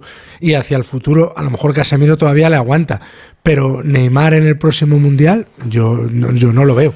O sea, sé que es el mejor jugador de Brasil de los últimos 20 años, Sí, pero, hay, pero una, ahí- hay una cosa, y es que en Brasil surgen estrellas por generación espontánea. O sea, algún chaval de 16, 17 años. Sí, ¿no? pero tiene que no poner, sé, Santi. no, no sé cómo es Hendrik, este, vamos a verle. Pero de la misma manera que surge Vinicius, o como surgió Neymar, o Rodrigo, o Hendrik y tal. pero eso, eso tiene Brasil más que ningún otro. De repente se te juntan seis jugadores Claro. que son Pero, impresionantes. pero tienen que jugar, les tiene alguien que poner. Y Tite- no veo yo a no Ancelotti- convocaba a claro, y Vinicius. no veo yo a Ancelotti no precisamente en ese perfil, pero el, ese rol, el ¿no? asunto de Ancelotti también es que, que el futuro de Ancelotti en el Real Madrid no se va a saber en diciembre. Ni en enero, ni en febrero. Claro, exacto. O sea, lo va a marcar si estás peleando por la Liga y si estás peleando por la Champions. Con lo cual, eh, mm, no sé si. Si Ancelotti tanto. quiere seguir en el Real Madrid, si eh, no, le puede, tanto. no le puede decir eh, que sí a, a Brasil ahora. Y Mourinho ayer además le dijo a Ancelotti, hombre, no te vayas, no te vayas. Ahí se marcó una Mourinho de campeonato. Sí, pero bueno, aparte el de eso- Loco, sí. El único loco que se ha marchado del Madrid. Bueno, se marchó empujadito. ¿eh? Empujadito, Sí, pero bueno, Sí, sí. pero es verdad que, que además de esa lectura está la otra, que es que le dice a Ancelotti que le da como consejo, mira, si eh, te quieren en el Madrid, quédate en el Madrid. Es el segundo año en el que se habla de Ancelotti, ya el año pasado se habló mucho. Sí. Y creo que eso no es una buena posición ni para Ancelotti ni para el equipo. Es decir, el- los jugadores, los equipos, si algo miden es cuál es la posición del entrenador, la posición de fuerza. Sí, pero la posición no depende de. Quiero decir, la decisión no depende de Ancelotti. Por eso Ahora mismo. Pero si se está hablando y los jugadores tienen la sensación de que no va a ser el entrenador el año que viene y sigue que si Brasil pierde a Ancelotti por aquí y tal, para mí eso distrae mucho. Ya, pero es que eso en el Madrid pasaría, en esta situación, estuviera en el banquillo quien estuviera, ¿no? Después de la, temporada pasada, donde no ganas la Liga, no ganas la Champions, Claro. o sea que no fue una mala temporada realmente, pero es verdad que el listón, el Real Madrid, en, No fue una especialmente... ma- bueno, no fue una- no fue una no, mala temporada. Has con llegado a las mejores semifinales. temporadas, con, con- con mejores Es temporadas Champions. Es verdad que se quedaron fuera de la lucha por la liga muy pronto, pero Hombre. quiero decir, han llegado a semifinales de la Champions, que en cualquier caso, Y- y te no fue una temporada, no fue una buena temporada en el baremo madridista. Cualquier entrenador en esa situación estaría en la misma situación que está Ancelotti ahora. Es decir, tu continuidad de entrada depende de hasta dónde llegues este y de año. quién pueda llegar al banquillo. El otro día ya decía Susana que ya Xavi no lo ve con ganas de coger el Madrid ahora mismo, que piensa más que va a seguir en, en Alemania, por ejemplo, que no. Yo no sé si... No sé, ¿tú qué feeling tienes, Látigo, ahora? Yo creo que todos los caminos del Madrid conducen a Xavi Alonso y en cuanto Florentino le juegue el teléfono y le diga esto es lo que hay, este es el contrato, esta es la plantilla y viene este, igual Xavi esas dudas que tiene ahora se le quitan un poco. ¿Tú te ves Evidentemente Xavi es, mu- Xavi es muy listo y va a elegir el momento adecuado. O sea, él no va a ir al Madrid a fracasar, él va a ir al Madrid a triunfar y él va a ir al Madrid a implantar el estilo de juego con el que jugaba eh, su filial del Sanse y con el que juega el Bayern Leverkusen, que es una maravilla. Y me parece que si pudiera ser el entrenador ya el domingo en Cádiz, el Madrid salía ganando. ¿Te ves entrevistando a Ancelotti o a Xavi el año que viene? El año que viene, pues, pues fíjate, yo, yo apuesto más por Ancelotti, fíjate, más que ¿Sí? por, por Xavi Alonso para la temporada que viene. Sí, sí. Eh, de, de hecho, yo creo que la temporada pasada todavía se había incluso más, se hablaba incluso más de, la salida de Carlo Ancelotti del, del Real Madrid, se hablaba más de Brasil, que incluso esta, que la situación de Brasil todavía es más grave que la del año Estamos pasado. en noviembre todavía, el Queda Madrid mucho. está en la pelea por todo, Claro. todavía no ha llegado a la fase es que eso es, decisiva de la es que Champions. eso es lo que marca en el Real Madrid, no Sí, otra sí, cosa. no otra cosa. O sea, es verdad que una temporada como la del año pasado no vale, no vale, aunque llegues a la semifinal de la Champions. Entonces, dos como esas, pues no. Para mí tiene ya Xavi Alonso en el Madrid, tiene puesto el redondel, el nombre, tal. y- Vamos. vamos, no tengo la menor duda. Sí, pero, pero la cuestión es, ¿para el año que viene ya? Yo eso es lo que no veo tan claro. Yo si Xavi, si Xavi Alonso gana la Liga de Campeones con el, Liga, el- perdón, la, La Bundesliga. con, o queda segundo y muy Con cerca de esta, vamos, el Madrid se tira de cabeza. Va en el Audi Florentino por él. Le secuestra, En o sea, el no le BMW, ficha, le BMW secuestra. ya- No, no, ya ha cambiado de le- mano. le igual, hay, pero que tiene decir, hay que decir que sí, estoy de acuerdo que Xavi Alonso nunca da un paso en falso. Es- es que es, claro. Xavi Alonso, en ese sentido, Inteligentísimo. entiéndaseme bien, es un político. Es decir, eh, toda su carrera ha estado trazada. Nunca ha tenido prisa. Siempre ha trazado toda su carrera paso por paso, siempre ha sabido dónde ha tenido que ir y tal. Es muy difícil hacer eso y lo ha hecho. Ahora, eh, no va a encontrar mejor, sabiendo cómo es Florentino, que quiere tipos eh, apreciados, gente de em, que sea, que tenga eh, carisma y que tenga buen nombre en el fútbol. Ahora mismo yo creo que si hay tres o cuatro entrenadores jóvenes Vamos. de moda, dos o tres, uno No, no sale mal en ninguna foto. Y su vinculación con el Madrid es, es, claro, evidente. Bueno, y además, eh, un tipo Bueno, como su muy vinculación serio. con el que quiera. Sí, bueno, claro, también. Porque pero- tiene la el vinculación con, Con el Bayern. con el Bayern, con el Liverpool, con el Madrid. Sí, sí, claro. Con todos. Pero es verdad que- por vía paterna con el Barça. A ver, a- de momento ha tomado buenas decisiones. O sea, él salió de la cantera del Madrid de Valdebebas para irse a entrenar al Sanse, al filial de la Real Sociedad. Y lo hizo bien, porque la gente que ve Lo subió mucho a segunda fútbol- división. Vamos que se le hizo bien. No, no, que lo hizo bien, pero que además lo que proponía allí gustaba Claro. a la gente que lo veía cada semana. Y toma la decisión de ir a Alemania, que no es una decisión sencilla tampoco, a entrenar Leverkusen. Era el penúltimo de la liga. ¿eh? Por eso digo, o sea Exacto. que imaginamos al Leverkusen finalista de la Champions de hace 20 años, no es ese Leverkusen No, al no, que llegó Xavi Alonso, ni mucho menos, y lo ha puesto pues en el liderato de la Bundesliga ahora y, mismo. y vendiendo jugadores. además, Vendiendo, porque, sí, sí. porque se ha hecho un equipo a su medida. Ha fichado exactamente lo que tenía que fichar Grimaldo, que nadie, que en España fue un ídolo juvenil. Cuando jugaba en el Valencia, era el fenómeno juvenil en España, se fue al Barça y por ser chiquitín, pues no le dieron bola en el Barça, esa es la verdad, se fue al, al Benfica. Nunca nadie le llamó a la selección y era titular siempre en el, en el Benfica. Y unos a- meses en el y, Leverkusen. ahora- y unos meses en el Leverkusen nos lo han convertido en internacional. Eh, con todo el derecho y el mérito Sí, del sí, mundo. ¿eh? Sí. Eh, vamos a charlar con José Ángel de la Casa y con Mitchell. Eh, con la excusa del 12 a una Malta, se van a cumplir 30 años, no, 40 años. ¿Cuántos 40 40, años ya. 40, del 40 años. 83. ¿Cuántos estabais aquí viendo Yo no lo vi el partido. No, yo, yo no. yo lo recuerdo. Yo sí lo vi. ¿Sí lo recordáis? Yo también, Sí, yo lo, vamos. tengo recuerdos muy vagos porque era muy pequeña, pero sí, sí Perfectamente en casa de mi abuelo, me acuerdo de Azuara, me acuerdo también casa de tu abuelo? Sí, sí. Yo me de los acuerdo nervios, me acuerdo de José Ángel de la Casa, me acuerdo de la entrevista santillana en el descanso que le hacen precisamente ¿eh? porque sí, Carlos sí. Alonso Sí, Santillana. sí, porque íbamos 3-1 y como la entrevista vamos a intentar, es imposible, es muy difícil meter tal, sí, sí, me acuerdo, me acuerdo Me perfectamente. acuerdo de haber visto hasta repetido Sí, el sí. partido 20 veces y de ponerme malo al día siguiente no poder ir al cole que era el último día. como hacían en, nervios, sí, sí, fue un hacían- partido. como hacían en Inglaterra, eh, que antes solían poner en Navidad Se repetía, el partido Eintracht Real Madrid, la final del 7-3. Ah, sí. Sí, sí, sí. Pues yo creo que hubo una época en España que nos chupábamos el. El- O sea, ¿lo- lo repetían? Sí, el sí, España, sí, sí, sí, sí, el España-Malta. Era, Navidad. era en Navidad, o sea, en verano, verano azul y en Yo Navidad. me acuerdo hasta de los titulares de prensa en la previa, Bonelo, que se llama el portero de Malta, era uno de Sí. 11, que 11 No goles. me meten que- 12 ni 11 borracho. goles a mí, ni, ni lo 11 sueñen, una cosa así. ¿verdad? Sí, sí. No, no, dijo ni borracho, Ni borracho. ¿Tú lo viviste como periodista ya, Santi? Yo sí, pero no trabajaba en Madrid, no traba- trabajaba en un medio de En Bilbao. Escribías en la- Bilbao la- ya. En la Gaceta. En la Gaceta. sí, sí. ¿Y, y qué recuerdos tienes de.? Porque vosotros lo recordáis, oye, con eh, más jóvenes como, con vuestro abuelo y tal, Sí, estáis yo diciendo. tenía 9 años, ¿no? Si no me 11, 9, 10, 11 años, sí, era el 80 y... ¿Y, y tú qué recuerdas de 83? la importancia que tuvo aquello? Bueno, primero era una clasificación para la Eurocopa, no era para el Mundial. La Eurocopa del 84 en Francia. Sí, sí, que el Mundial es todavía un paso superior. Y segundo, mm, claro, marcar 12 goles Marcar 11, había que 11, marcar, había que 11. marcar 11. 11-0 había que ganar. Pero claro, se le ocurrió a Malta marcar en la primera parte. Empate a uno. Y lo que Empate a uno. eh, digamos que no es no so- no sonaba imposible antes del partido. No. No. No, porque, eh, bueno, ahora hemos visto un 14-0 a Gibraltar y esto, y no era mucho más que Gibraltar, Malta en aquella época. Pero sí es cierto que el partido se, se, se atascó, se atascó en la primera parte y con el 3-1 ya no eran 11, había que marcar 9 goles. y 9 goles en 45 minutos te sale a un gol cada 5 minutos.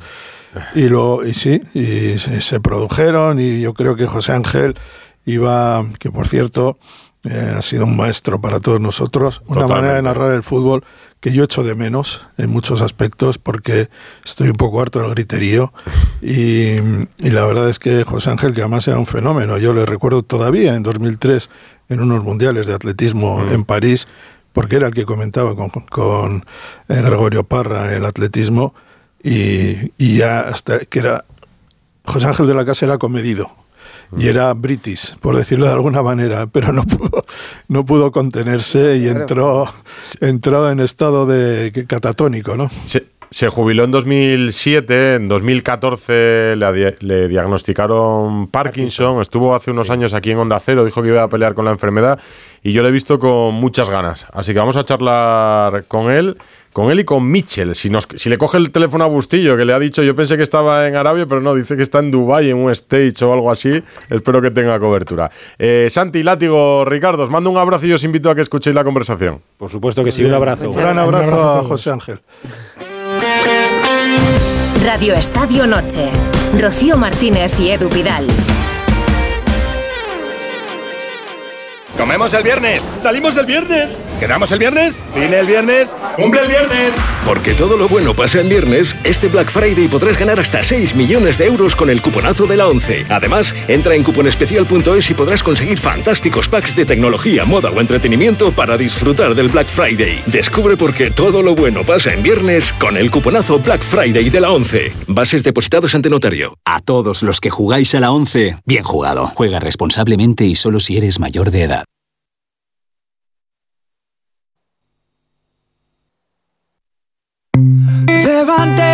Radio Estadio Noche. Rocío Martínez y Edu Pidal.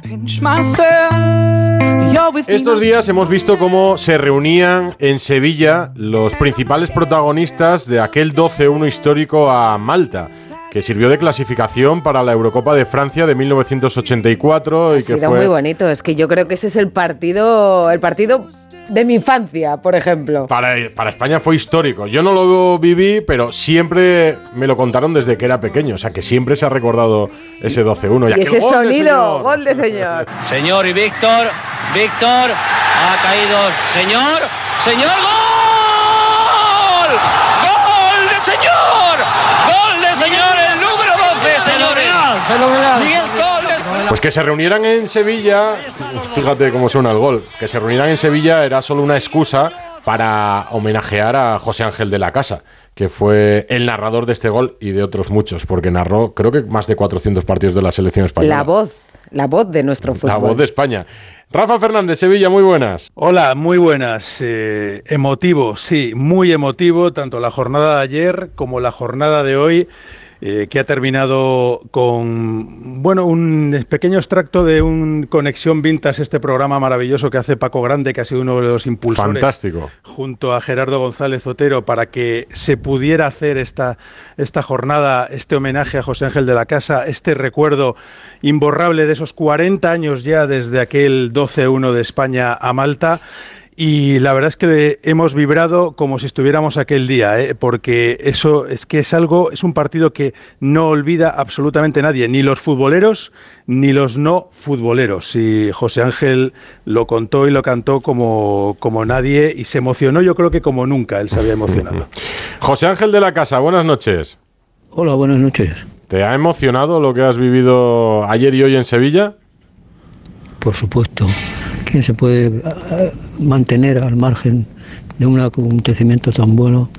No solo en lo personal, para mí, que me hace mucha ilusión, sino también para mi gente, que has soportado mis comportamientos y mis trabajos eh, y que también han tenido que pasar lo suyo. Pero, Entonces, también para ellos. pero por ejemplo, oye, lo, lo has hecho muy bien, porque los dos hijos te han salido periodistas, o sea que esos que querían ser como su padre. Bueno, eso sí que ellos lo tenían claro, los demás no tanto. Pero bueno, lo, lo tenían claro y siguen en ello. Aquel 21 de diciembre de 1983 eh, le pusiste la voz a esa goleada histórica. Necesitábamos 11 goles de diferencia y llegó ese gol de señor en el minuto 84. Pero ayer formaste parte de ese 11 en el césped del Villamarín, con Bullo, con Gordillo, con Señor, con Poli Rincón, con Goicochea, con Guerri, con Zubizarreta, con El Lobo, con Víctor Muñoz y con Sarabia. Y ahí estabas tú posando como un equipo de fútbol. Sí, bueno, es lo que tienen este tipo de, de cosas, de eventos, ¿no? Alguien recuerda alguna efeméride o alguien quiere recordar alguna, alguna cosa o celebrar algún algún trabajo que se ha hecho, pues entonces Sí, que cuando quieren recordar eh, algún trabajo te llaman, porque eh, te recuerda mucho por el 12-1, pero ya llevabas unos años en la tele. ¿Cuándo empiezas en televisión española, José Ángel? en 1974. Bueno, no, entonces ya casi una década en la tele. ¿Y empiez- empiezas eh, por casualidad o tenías clara que tu vocación era el periodismo y la narración deportiva? No, yo tenía claro que mi vocación era el periodismo Mm. y a ser posible, si cuando terminara la carrera, eh, poder trabajar en un medio de, De comunicación. un medio de comunicación, Mm. pero muy muy pegado al deporte y al fútbol. Mm. Había solo una televisión y, Solo y- una televisión. sí. Claro, y había unas cuantas radios. Eh, ¿Qué partido recuerdas tú, aparte de este 12-1 Malta, que te hiciese especial ilusión? Ser la voz de España en, en tantos mundiales y Eurocopas, ¿cuál recuerdas? Pues ser la voz de España es muy atractivo siempre, en cualquier circunstancia, ya incluso desde los juveniles, para meter un partido de juveniles.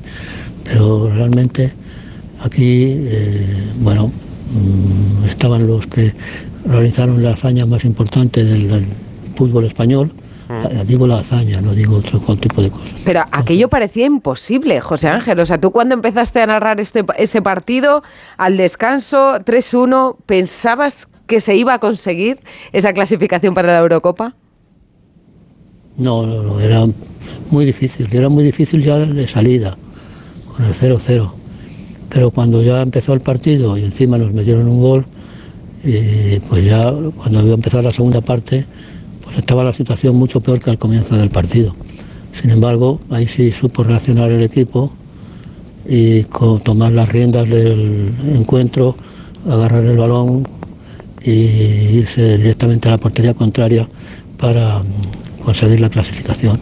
Mm. Yo sé que te has eh, reencontrado con muchas figuras de aquel 12-1 a, a Malta y que te habrá hecho mucha ilusión, pero queríamos que, que, te, que, que te encontraras también con alguien que fue pareja televisiva contigo y un grandísimo futbolista. Disfrutaste de él muchos años. José Miguel González Martín del Campo, creo que lo he dicho todo. Michel, Hola Michel, Michel. muy buenas. Buenas noches. Hola. ¿Qué recuerdas tú de José Ángel en esos ocho años? Bueno, para mí, siempre lo digo, ha sido un gran entrenador para mí, después del fútbol. Y le estoy muy agradecido, porque para un futbolista, por muy bueno o muy malo que haya sido, eh, el, el volver a la vida de los humanos, si te encuentras a un entrenador con José Ángel, es mucho más fácil. lo pasamos genial, además, entre los dos. Pues ahí le tienes. Sí, ya le escucho. Me da, me da mucha alegría porque estoy siguiendo lo que está pasando en las últimas 24 horas con el homenaje en el Benito Villamarín y todo eso y me, me da mucha alegría que, que- que recoja todo ese reconocimiento porque ese día no solamente hubo un 12 a 1, sino que el narrador del partido fuera José Ángel y que quedase para la historia. Es un recuerdo muy merecido para él también. ¿Cómo era Michel, José Ángel? ¿Mejor como futbolista o como comentarista? Mejor como futbolista. Sí. Pero, pero era, un gran, pero era un gran comentarista. Pero ha dicho que eras un gran comentarista, un gran comentarista también. La verdad que, que, de verdad, ¿eh? Eh, cada día, cada día de, de- de mi vida le recuerdo, porque ahora bueno, tenemos menos contacto, le mando mensajes y esas cosas, no me hace mucho caso, pero yo sigo insistiendo, no, no me quiere mucho. Siempre ha sido un poco si eso, ¿eh? pero bueno, y, y le estoy muy agradecido, de verdad. Eh, no, no es fácil encontrar a nadie que, que no te pida nada y que a cambio te esté constantemente ayudando, ¿no? Y yo creo que José Ángel en mi, en mi vida es, ha sido una persona, y lo sigue siendo, muy, muy importante. No, no, no puedo pasar por alto eso, su, su, mi relación personal con él y mi relación profesional que ha sido magnífica. ¿Y cómo te ayudó, Michel? Pues, eh, eh, insisto, cuando uno deja de ser el parte del foco, pues tienes que acostumbrarte a otras cosas, ¿no? Y si no hubiese sido gracias a él, eh, yo no, no me hubiese acostumbrado. Creo que trabajar en los medios de comunicación, saber cuál es tu sitio, no eh, eh, querer el foco, porque el foco es de los jugadores y de los protagonistas.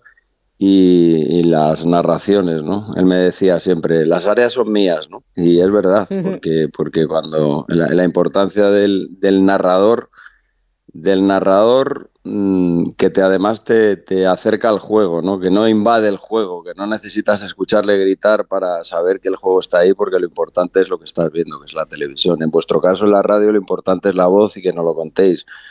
Pero en el caso de José Ángel siempre lo ha entendido. No se puede ser más estrella sin quererlo ser menos. ¿Qué, le de- qué te gustaría decirle, José Ángela Michel? pues que siga como es, que, es, que no cambie de temperamento, que conviva con la gente que ha convivido siempre, con sus amigos, con su familia. Y eso, digamos que son los principios básicos para estar bien. ¿Tú cómo estás ahora? ¿Cómo estoy? Bien, estoy bien. De salud estoy bien, está estabilizado. No bien, pero sí estoy estabilizado. Y de trabajo, pues como ya estoy jubilado, pues no, no le puedo, no le quiero dedicar ni puedo dedicarle ningún tiempo. Yo recuerdo que la última vez que estuviste en Onda Cero, y hace unos años, eh, se presentaba aquel documental que se llamaba Un señor de la casa. Y, y nos dijiste, al Parkinson hay que plantarle cara eh, porque si no lo haces la enfermedad te come. Y le estás plantando cara, pero, pero desde el principio. Sí, claro. Esto cada minuto que pierdes se ha perdido.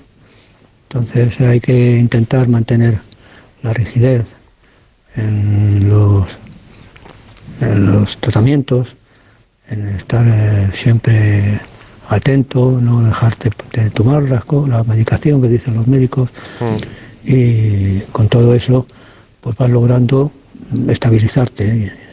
Pues José Ángel, disfruta de Sevilla, recibe todo el cariño que te dan nuestros compañeros, los futbolistas y la gente que te quiere porque eres una figura del periodismo y de todos los españoles. Sí, y de Michel, que, que aunque está lejos ahora, ¿verdad? ¿Dónde estás? ¿Dónde te pillamos?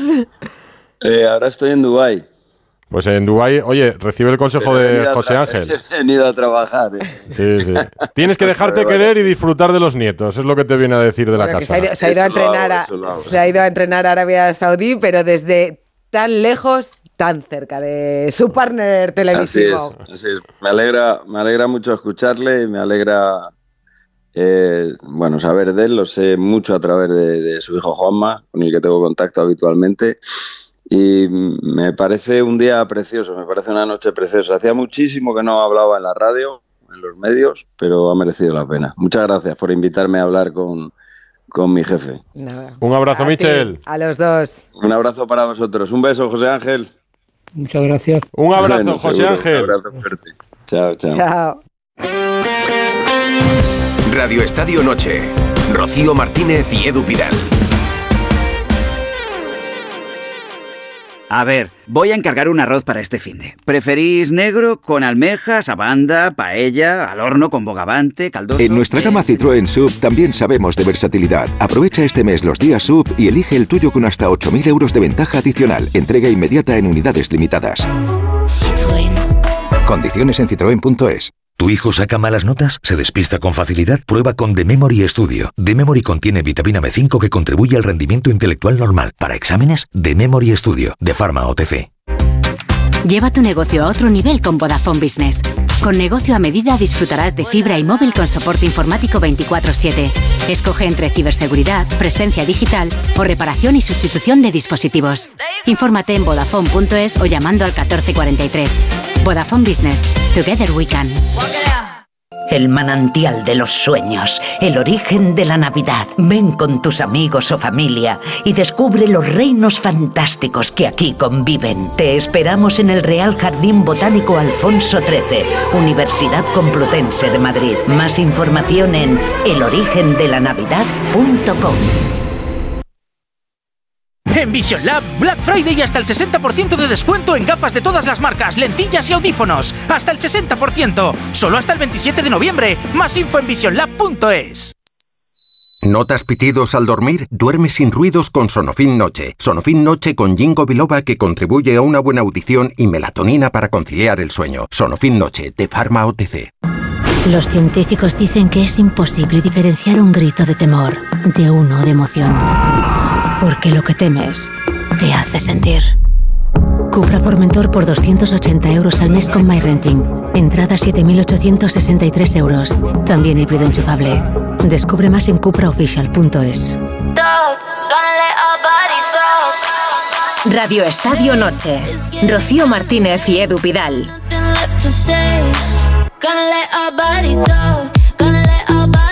Pues vamos a conocer, Edu, a una mujer que, que ha hecho historia, porque es la primera árbitra de la ACB Madre, sí, sí, está en activo, pero es que ha sido madre hace nada, en, En abril, abril. y está en las canchas. Ella es Yasmina Alcaraz y tiene una historia. Yasmina, buenas noches. Hola, Yasmina. Buenas noches. Hola a los dos. ¿En abril nació Max? Sí, el 25. ¿Y cuándo has vuelto a arbitrar?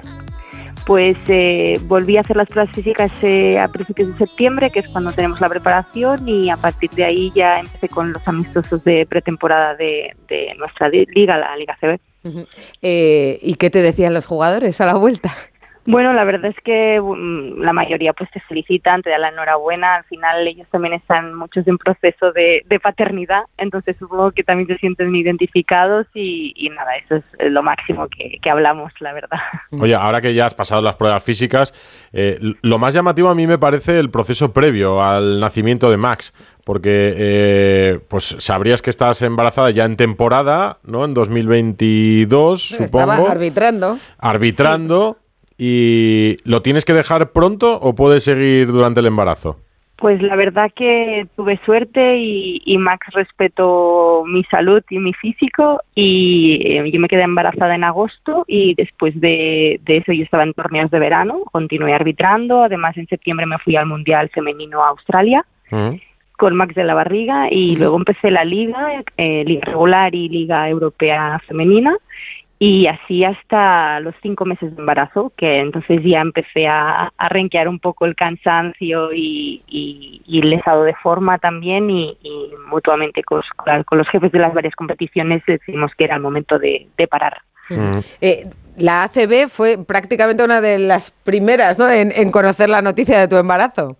Sí, aparte de mi chico que, que fue muy... O sea, la segunda. ¿no? Sí. Alguien de la ACB fue la segunda persona después del Sí, padre. Sí, nuestro, nuestro jefe de departamento de arbitraje en su momento, pues eh, a las nueve, diez semanas eh, fue la siguiente persona en, en saberlo porque Mm. yo estaba arbitrando y si pasaba cualquier cosa era para mí era necesario que lo supieran por ese motivo y por, por saber para dónde íbamos también. ¿Y qué te dijeron? Pues nada, la verdad que la, la, la recepción de la noticia fue buenísima. Ellos eh, se pensaban primero que era una mala noticia porque pedí de verle en persona y claro, se asustó. Pero en cuanto le dije que era por un embarazo, al contrario, eh, eh, la verdad que se, se pusieron muy contentos y me dijeron que eso era una buena noticia y que no me preocupara, que ellos estarían esperando mi regreso y que, y que disfrutara del proceso. Pero hubo un tiempo en el que tú no se lo contaste a mucha gente, o sea, tus compañeros no lo sabían. No, no Ah, lo no. sabía nadie. Y no lo que- notaban. Bueno, eh, luego alguno me dijo que sí que parecía que había cogido algún kilito, pero bueno, nada más allá de esto, pero pero no, no, la verdad que tuve suerte que no me salió mucha barriga, yo también me la supe disimular.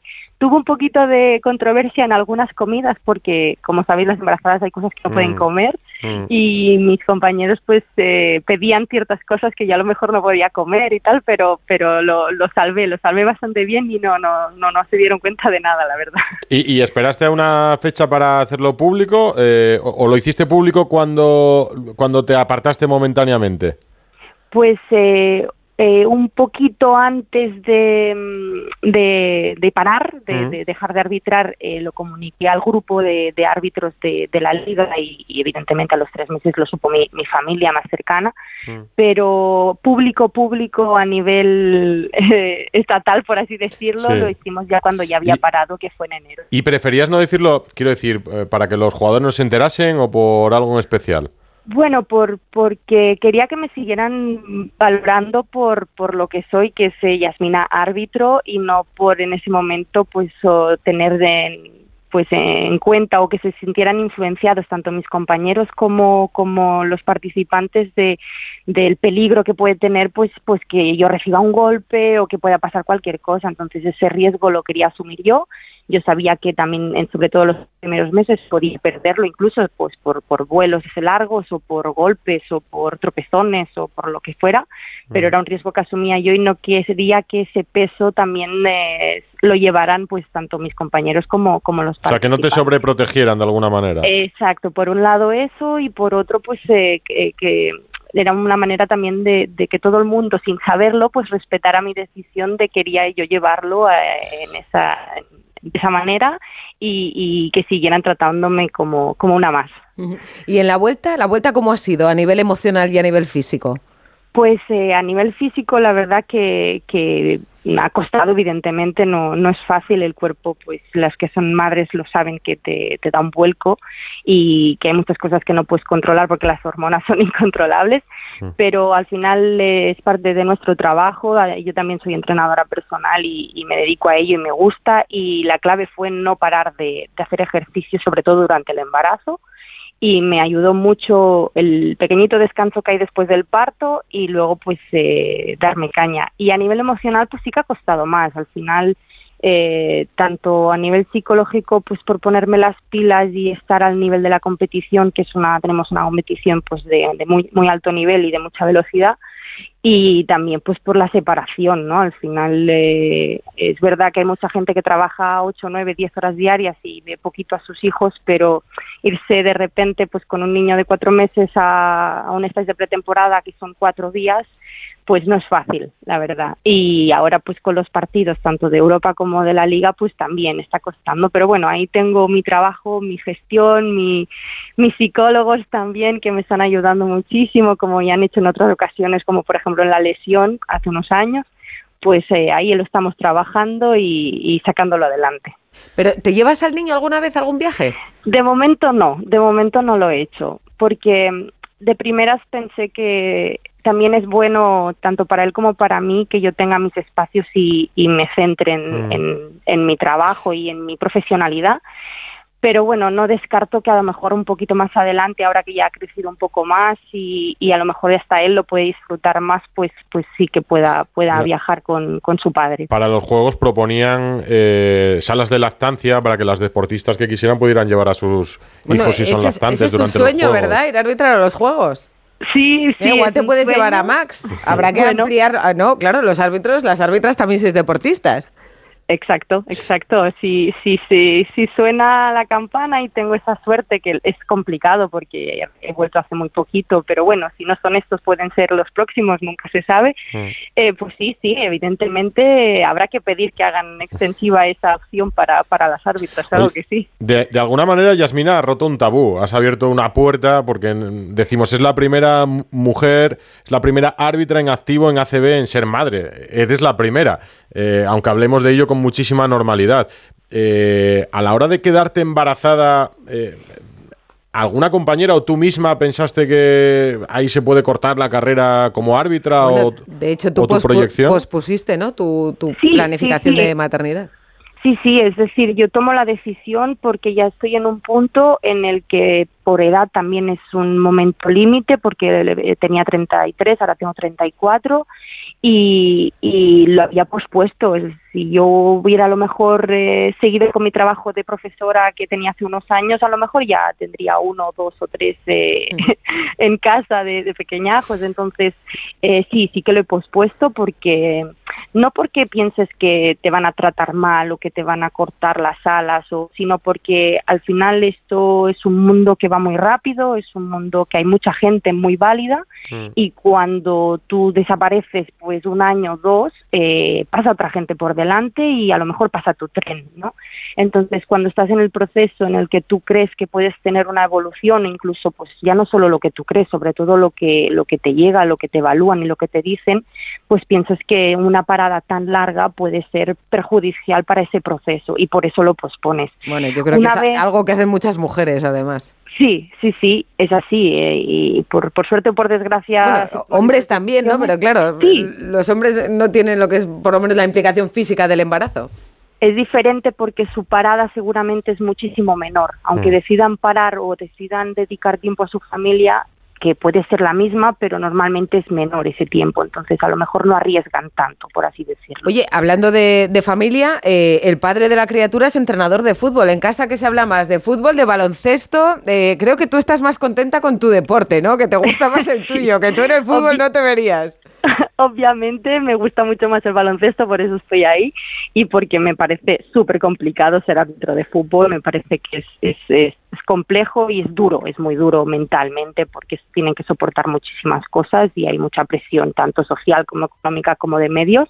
Entonces sí, se habla de todo, se habla hasta casi de canicas en casa, la verdad que el deporte es algo que manda, ha mandado siempre desde que yo soy pequeña en mi casa, pues ahora sigue mandando y con suerte pues tengo una pareja que, que por eso es mi pareja supongo, porque entiende perfectamente cuál es mi mundo y Pues- lo respeta. Ayer estuvimos hablando con un colega tuyo de fútbol. ¿Tú crees que lo Sí. suyo es un poco más complicado entonces?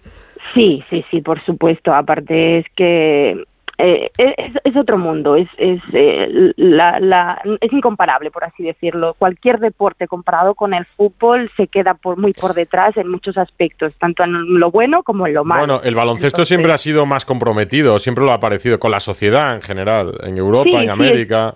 En, en sí, sí, yo creo que sí. No, yo pienso que De hecho, nosotros tú, tú notas la diferencia, ¿verdad? Cuando arbitras, cómo te miran incluso jugadores de otros países, ¿no? Eh, a Cuando Sí. arbitras aquí en España o cuando arbitras fuera.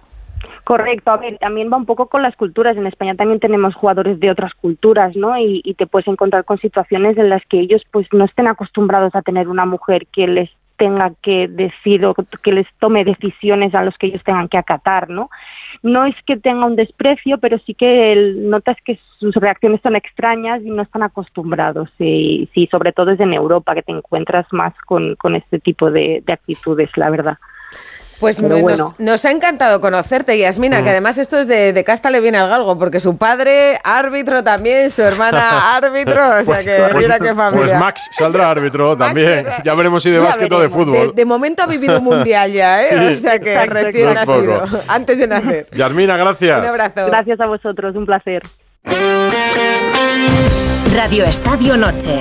Rocío Martínez y Edu Pidal. ¿Todavía no conoces los Fiat Pro Days? Pues corre porque ahora solo este mes tienes ofertas únicas que no querrás perderte. Acércate a tu concesionario más cercano y disfruta de los Fiat Pro Days para vehículos comerciales en toda la gama gasolina, diésel y eléctrica. Déjate sorprender. Fiat Profesional. Profesionales como tú. Lleva tu negocio a otro nivel con Vodafone Business. Con negocio a medida disfrutarás de fibra y móvil con soporte informático 24/7. Escoge entre ciberseguridad, presencia digital o reparación y sustitución de dispositivos. Infórmate en vodafone.es o llamando al 1443. Vodafone Business. Together we can. Ahora Eurojackpot, el mega sorteo europeo de la 11, es más millonario que nunca. Porque cada martes y viernes por solo 2 euros hay botes de hasta 120 millones. Y tan tataramillonario, porque si te toca el Eurojackpot, no solo te haces millonario tú, también tus hijos, y los hijos de tus hijos, y los hijos de los hijos de tus hijos. Compra ya tu Eurojackpot de la 11. Millonario por los siglos de los siglos. A todos los que jugáis a la 11, bien jugado. Juega responsablemente y solo si eres mayor de edad. Bet365 te trae las notas del día. Y recuerda, solo para mayores de 18 años. Juega con responsabilidad. Oye, Edu, pues vamos a ver a quién le da el sobresaliente. Paco, Reyes. ¿A quién? Pues le voy a dar el sobresaliente, buenas noches, al incombustible Novak Djokovic, el mejor tenista de la historia, con los números en la mano, que suma y sigue. No baja el pistón, y su compromiso con Serbia está fuera de toda duda. Hoy ha jugado, ganado, ya está en las semis de la Davis después de ganar el torneo de maestros el pasado domingo. Le voy a dar el notable al Atlético de Madrid y a todos aquellos equipos que han tenido la suerte de que no se les haya lesionado ningún jugador en este periplo de selecciones. He aprobado a Luis Enrique, que en rueda de prensa tenía motivos para quejarse por las lecciones de Zaire y de Marquinhos y no lo ha hecho y suspendo de momento de manera provisional y puede que definitiva dentro de poco a París, porque se anuncian problemas para tener en condiciones la infraestructura de transportes de cara a los Juegos Olímpicos del año que viene. En Bet365 marcamos la diferencia. Por eso presentamos Crear Apuesta Plus. Hacer tus combinadas será muy fácil. Los grandes partidos y los mercados más interesantes en el mismo sitio. Prueba Crear Apuesta Plus y sabrás por qué Bet365 marca la diferencia. Recuerda, solo para mayores de 18 años, juega con responsabilidad. La Universidad de Alcalá, una de las más antiguas de España, celebra este año el vigésimo quinto aniversario de su declaración como Patrimonio de la Humanidad. El programa La Cultureta Gran Reserva se une a esta celebración. Por eso el viernes 24 de noviembre, Rubén Amón y los colaboradores del programa estarán en directo en este histórico centro del conocimiento, la enseñanza y la cultura. El 24 de noviembre, a la una y media de la madrugada, La Cultureta Gran Reserva desde la Universidad de Alcalá con Rubén Amón. Te mereces esta radio. Onda Cero, tu radio. Aquí 532, otro móvil olvidado en la Que el 30% de las personas no revise sus cosas al bajar del taxi no nos gusta. Tener hasta el 80% de descuento para renovar tus dispositivos, eso sí nos gusta. Black Friday de Vodafone, hasta un 80% en todo eso que quieres. Ven a la web a tu tienda o llama al 1444. Vodafone, Together We Can. Winamax en tu radio y con tu deporte. Winamax, las mejores cuotas.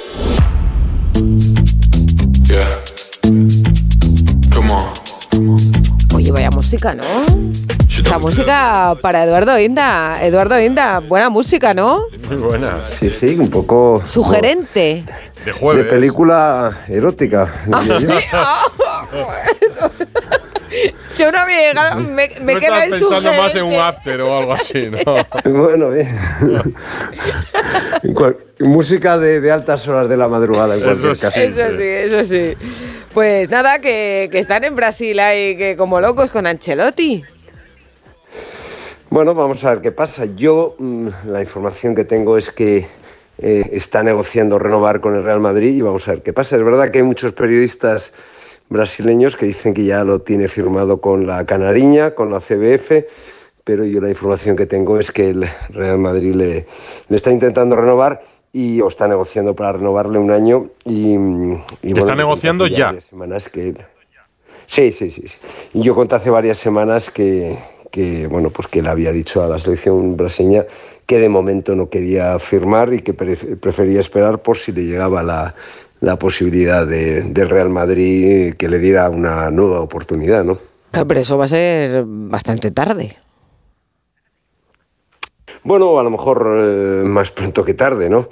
Es decir, el, Real Madrid, la verdad es que Carlo Ancelotti ha demostrado que, es un tipo que sabe manejar bien el vestuario, se ha hecho con, con, el club eh, francamente bien, lo está haciendo mejor que en la primera etapa, en la cual no salió muy bien. También es verdad que el año pasado sí el equipo llega a quedar tercero en liga y eso pues eh, fue cuestión de, unos segundos en el, en el Estadio La Cerámica, en el Villarreal Atlético de Madrid, pues si hubiera quedado tercero el, el Real Madrid, eh, a estas horas eh, y a estas alturas no sería entrenador del equipo blanco, pero no es menos cierto que, que, en fin, que yo creo que tiene bastante confianza de la entidad, cosa de la que no gozaba hace unos meses y desde luego de la que no gozaba cuando salió de aquella manera en la primera etapa, ¿no? Bueno, eso lo ha dicho Mourinho, ¿no?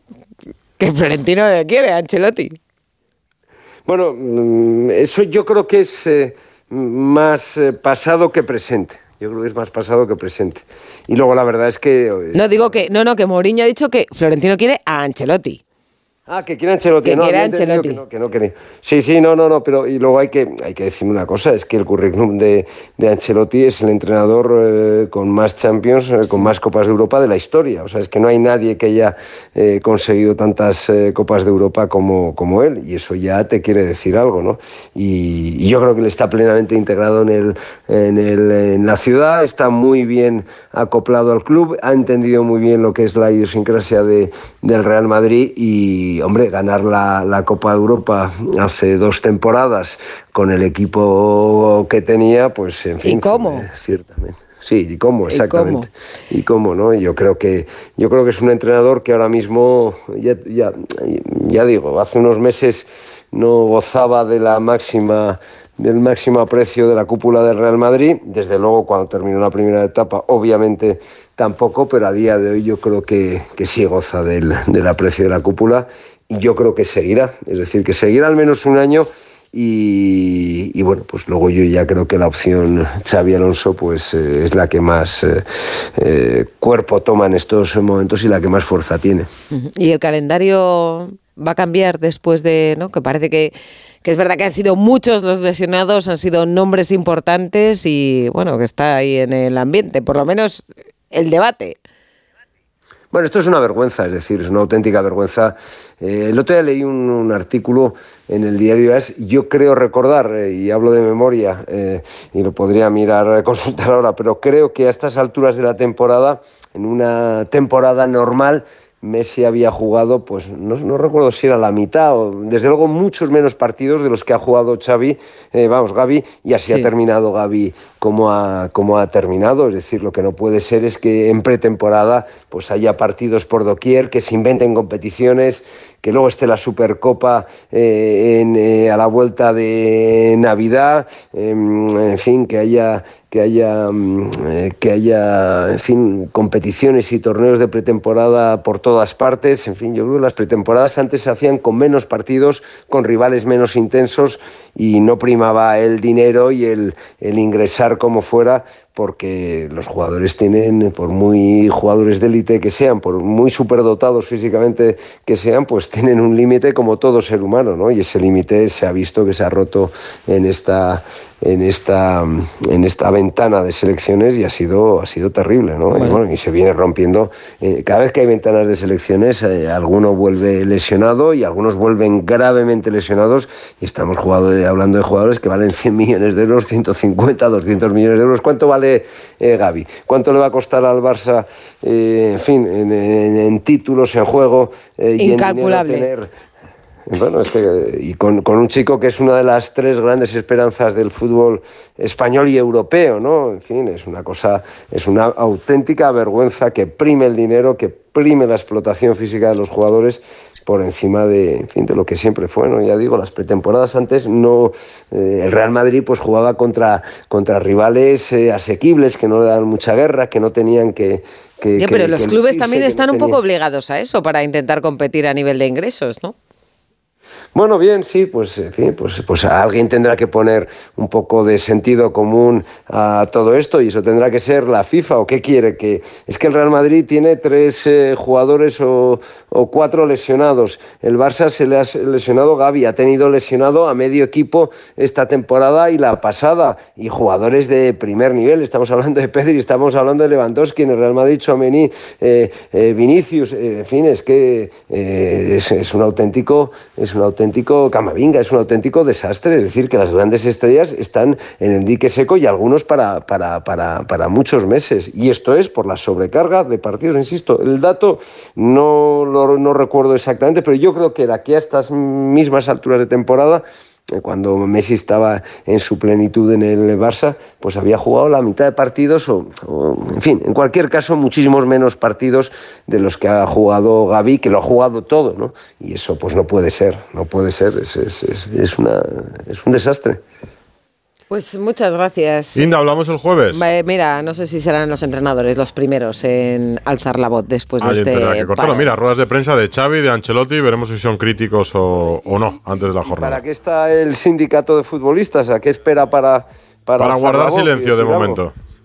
Bueno, pues eh, eh, desde luego así, así no defiende mucho los intereses de sus eh, representados. Y el primero que tenía que haber puesto el grito en el cielo es, es la AFE y, los sindicatos de futbolistas de todo el mundo. Es verdad. Hasta luego, Eduardo.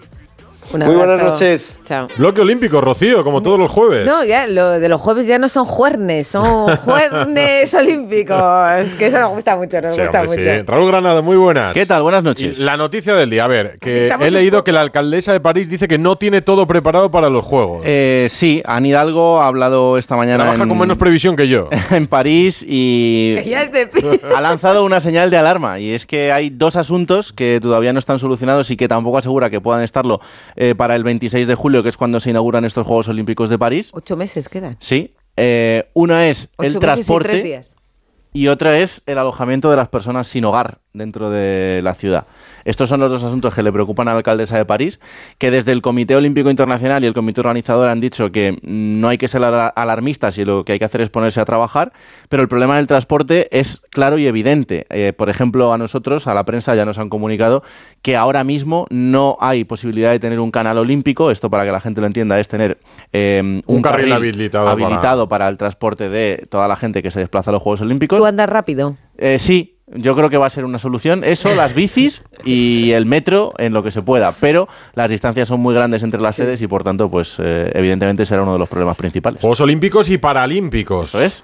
Paralímpicos del 28 de agosto al 8 de septiembre será esa segunda cita, importantísima igualmente y donde también vamos a estar muy pendientes de lo que suceda. ¿Y a quién nos presentas hoy? Pues hoy os presento a Loida Zabala, que es una altero de 36 años, extremeña, así que ya empezamos bien, porque es paisana, pais- paisana de, de la gente que hace este programa, ya es un dato importante.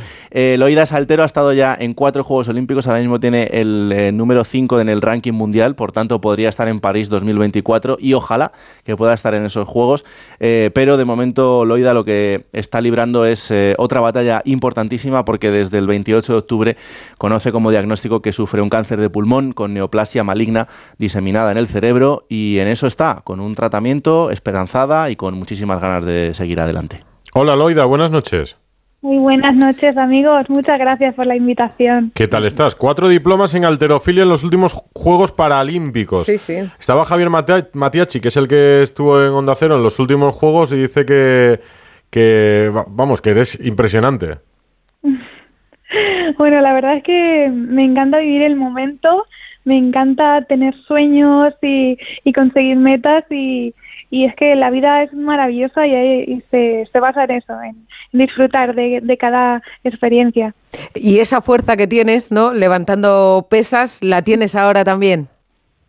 Sí, ahora después del diagnóstico del, del cáncer ha sido una noticia muy impactante porque claro, te estás preparando para unos juegos, tienes, tienes la clasificación eh, actual y de repente, wow, tienes que parar tu vida en este momento y, y, bueno, te dicen que tienes un cáncer, eh, me quedé sin hablar durante, durante media hora y, y fue, fue un shock, pero, pero es que claro, después de, de hacer las pruebas, me dijeron que había un tratamiento específico para, para, este, para este tumor y, y de momento lo estamos siguiendo con, con mucha ilusión y los sueños siguen ahí y vamos, voy a hacer todo lo posible para que esa clasificación eh, se dé, o sea, va a ser una meta de vida y una meta deportiva y vamos a ver cómo lo compaginamos. Me da mucha alegría verte optimista, Sí. porque Mira, cualquiera a que te escuche eh, parece que nos estás dando una buena noticia y estás hablando de una enfermedad Sí. grave, que es, que es un cáncer. Eh, dices que, que estuviste media hora sin hablar por el Sí. shock. Es que eh, me, me empezaron a salir fluidos de, de los tumores de la cabeza y, y, bueno, vino, esta- yo estaba trabajando eh, en el 012 y de repente pues no podía... Trabajas saludar. como teleoperadora allí. Sí, exacto. Y, y de repente, pues, no podía hablar y fui a la coordinadora, no, no sé ni cómo, cómo llegué a ello. Y de repente, pues, eh, cuando vino la, eh, la ambulancia y demás, no sabía lo que eran unas gafas o un reloj, estaba muy desorientada. Y era por eso, por los fluidos que, que habían soltado los tumores de la cabeza. Y ya cuando eh, fui al hospital y me hicieron el TAC de cabeza y, y me lo vieron, pues eh, fue como un shock, ¿no? yo ya estaba pensando en sacar el coche del garaje del trabajo y de repente, no, no, que te quedas ingresada. Y, y bueno, pues eh, imagínate, ¿no? Mi familia en Extremadura, eh, yo vivo en Madrid y fue pues un palo gordo sobre todo para ellos, ¿no? Que la familia es lo que, los que peor lo pasan. Y, bueno, después, eh, pues hice lo, lo que he hecho durante toda mi vida, ¿no? El decir, espera, pero los juegos están ahí, o sea, lo- los sueños siguen. Entonces, eh, hay que agarrarse, ¿no? Pues a esas cosas que realmente quieres conseguir. Yo pienso que, que cuando tienes pues una, una noticia muy impactante o, o algo que es complicado de, de sobrellevar eh, emocional y físicamente, pienso que hay que agarrarse a eso, ¿no? A, ver, vamos a centrarnos en realmente lo que quiero conseguir, ¿no? Yo pienso que, que así pues puedes ir disfrutando de momentos y, y sin darme cuenta a veces sonrío y no ni siquiera sé por qué, ¿no? Porque estoy feliz, porque disfruto de, de cada momento. Entonces, bueno, pues así así soy yo. ¿La enfermedad te permite seguir entrenando? Por el momento no, porque se tiene que estabilizar lo de la cabeza. Entonces, a ver si para mediados de diciembre me hacen otro TAC y, y ya vemos si se ha reducido con este eh, tratamiento específico para estos tumores. Si se ha reducido, quizás podría empezar a tocar barra, pero el 16 de diciembre hay una competición en España y me gustaría ir. Así que a ver qué pasa. Yo, yo estoy soñando con ese día. Mira, le voy a recomendar a todo el mundo que nos esté escuchando que siga tu cuenta de Instagram de Loida Zavala, porque ahí estás contando un poco también el proceso.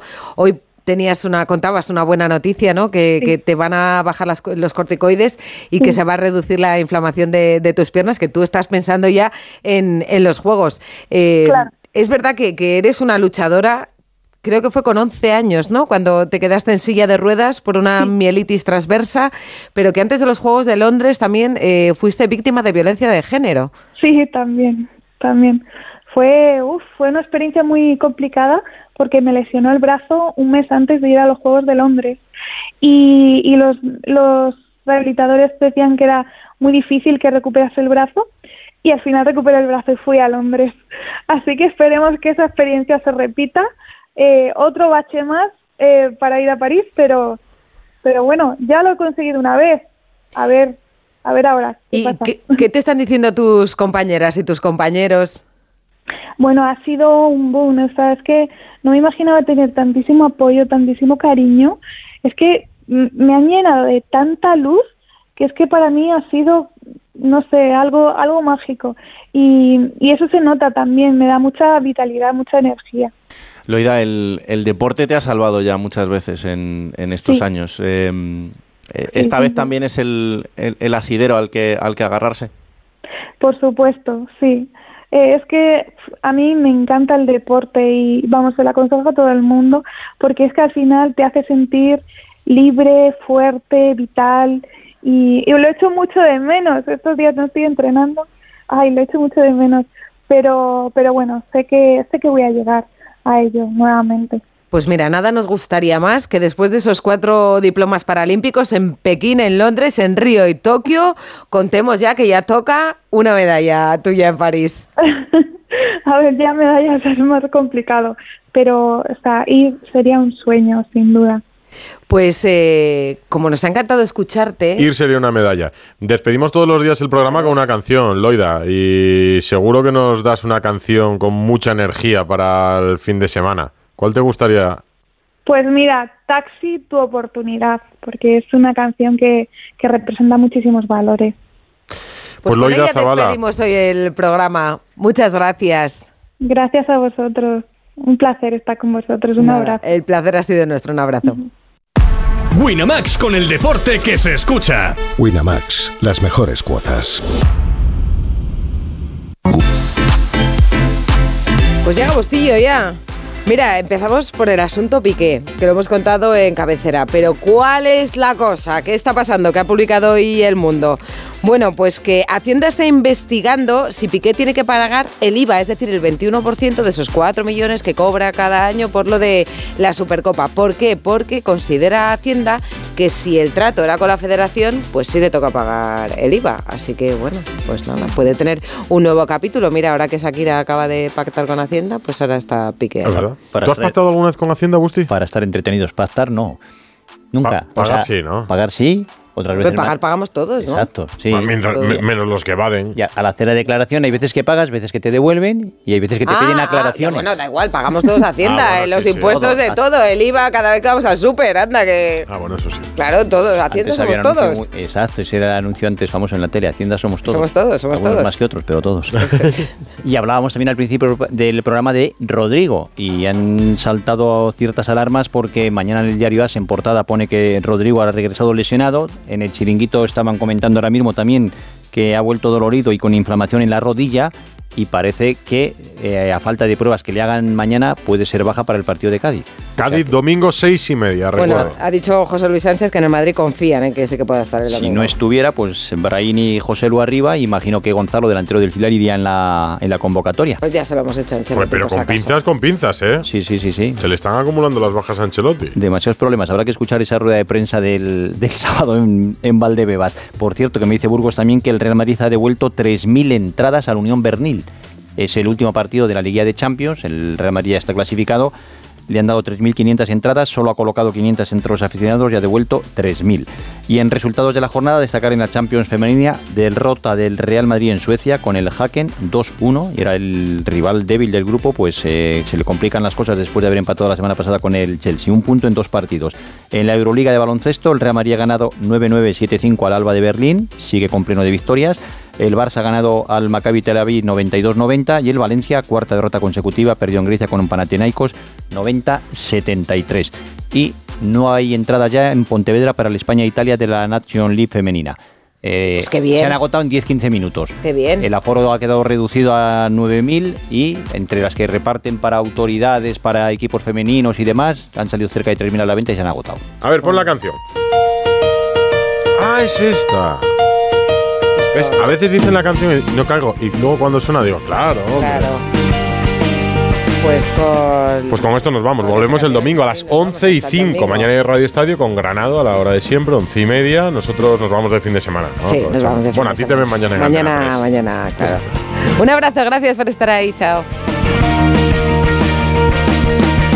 Es tu motor, el sueño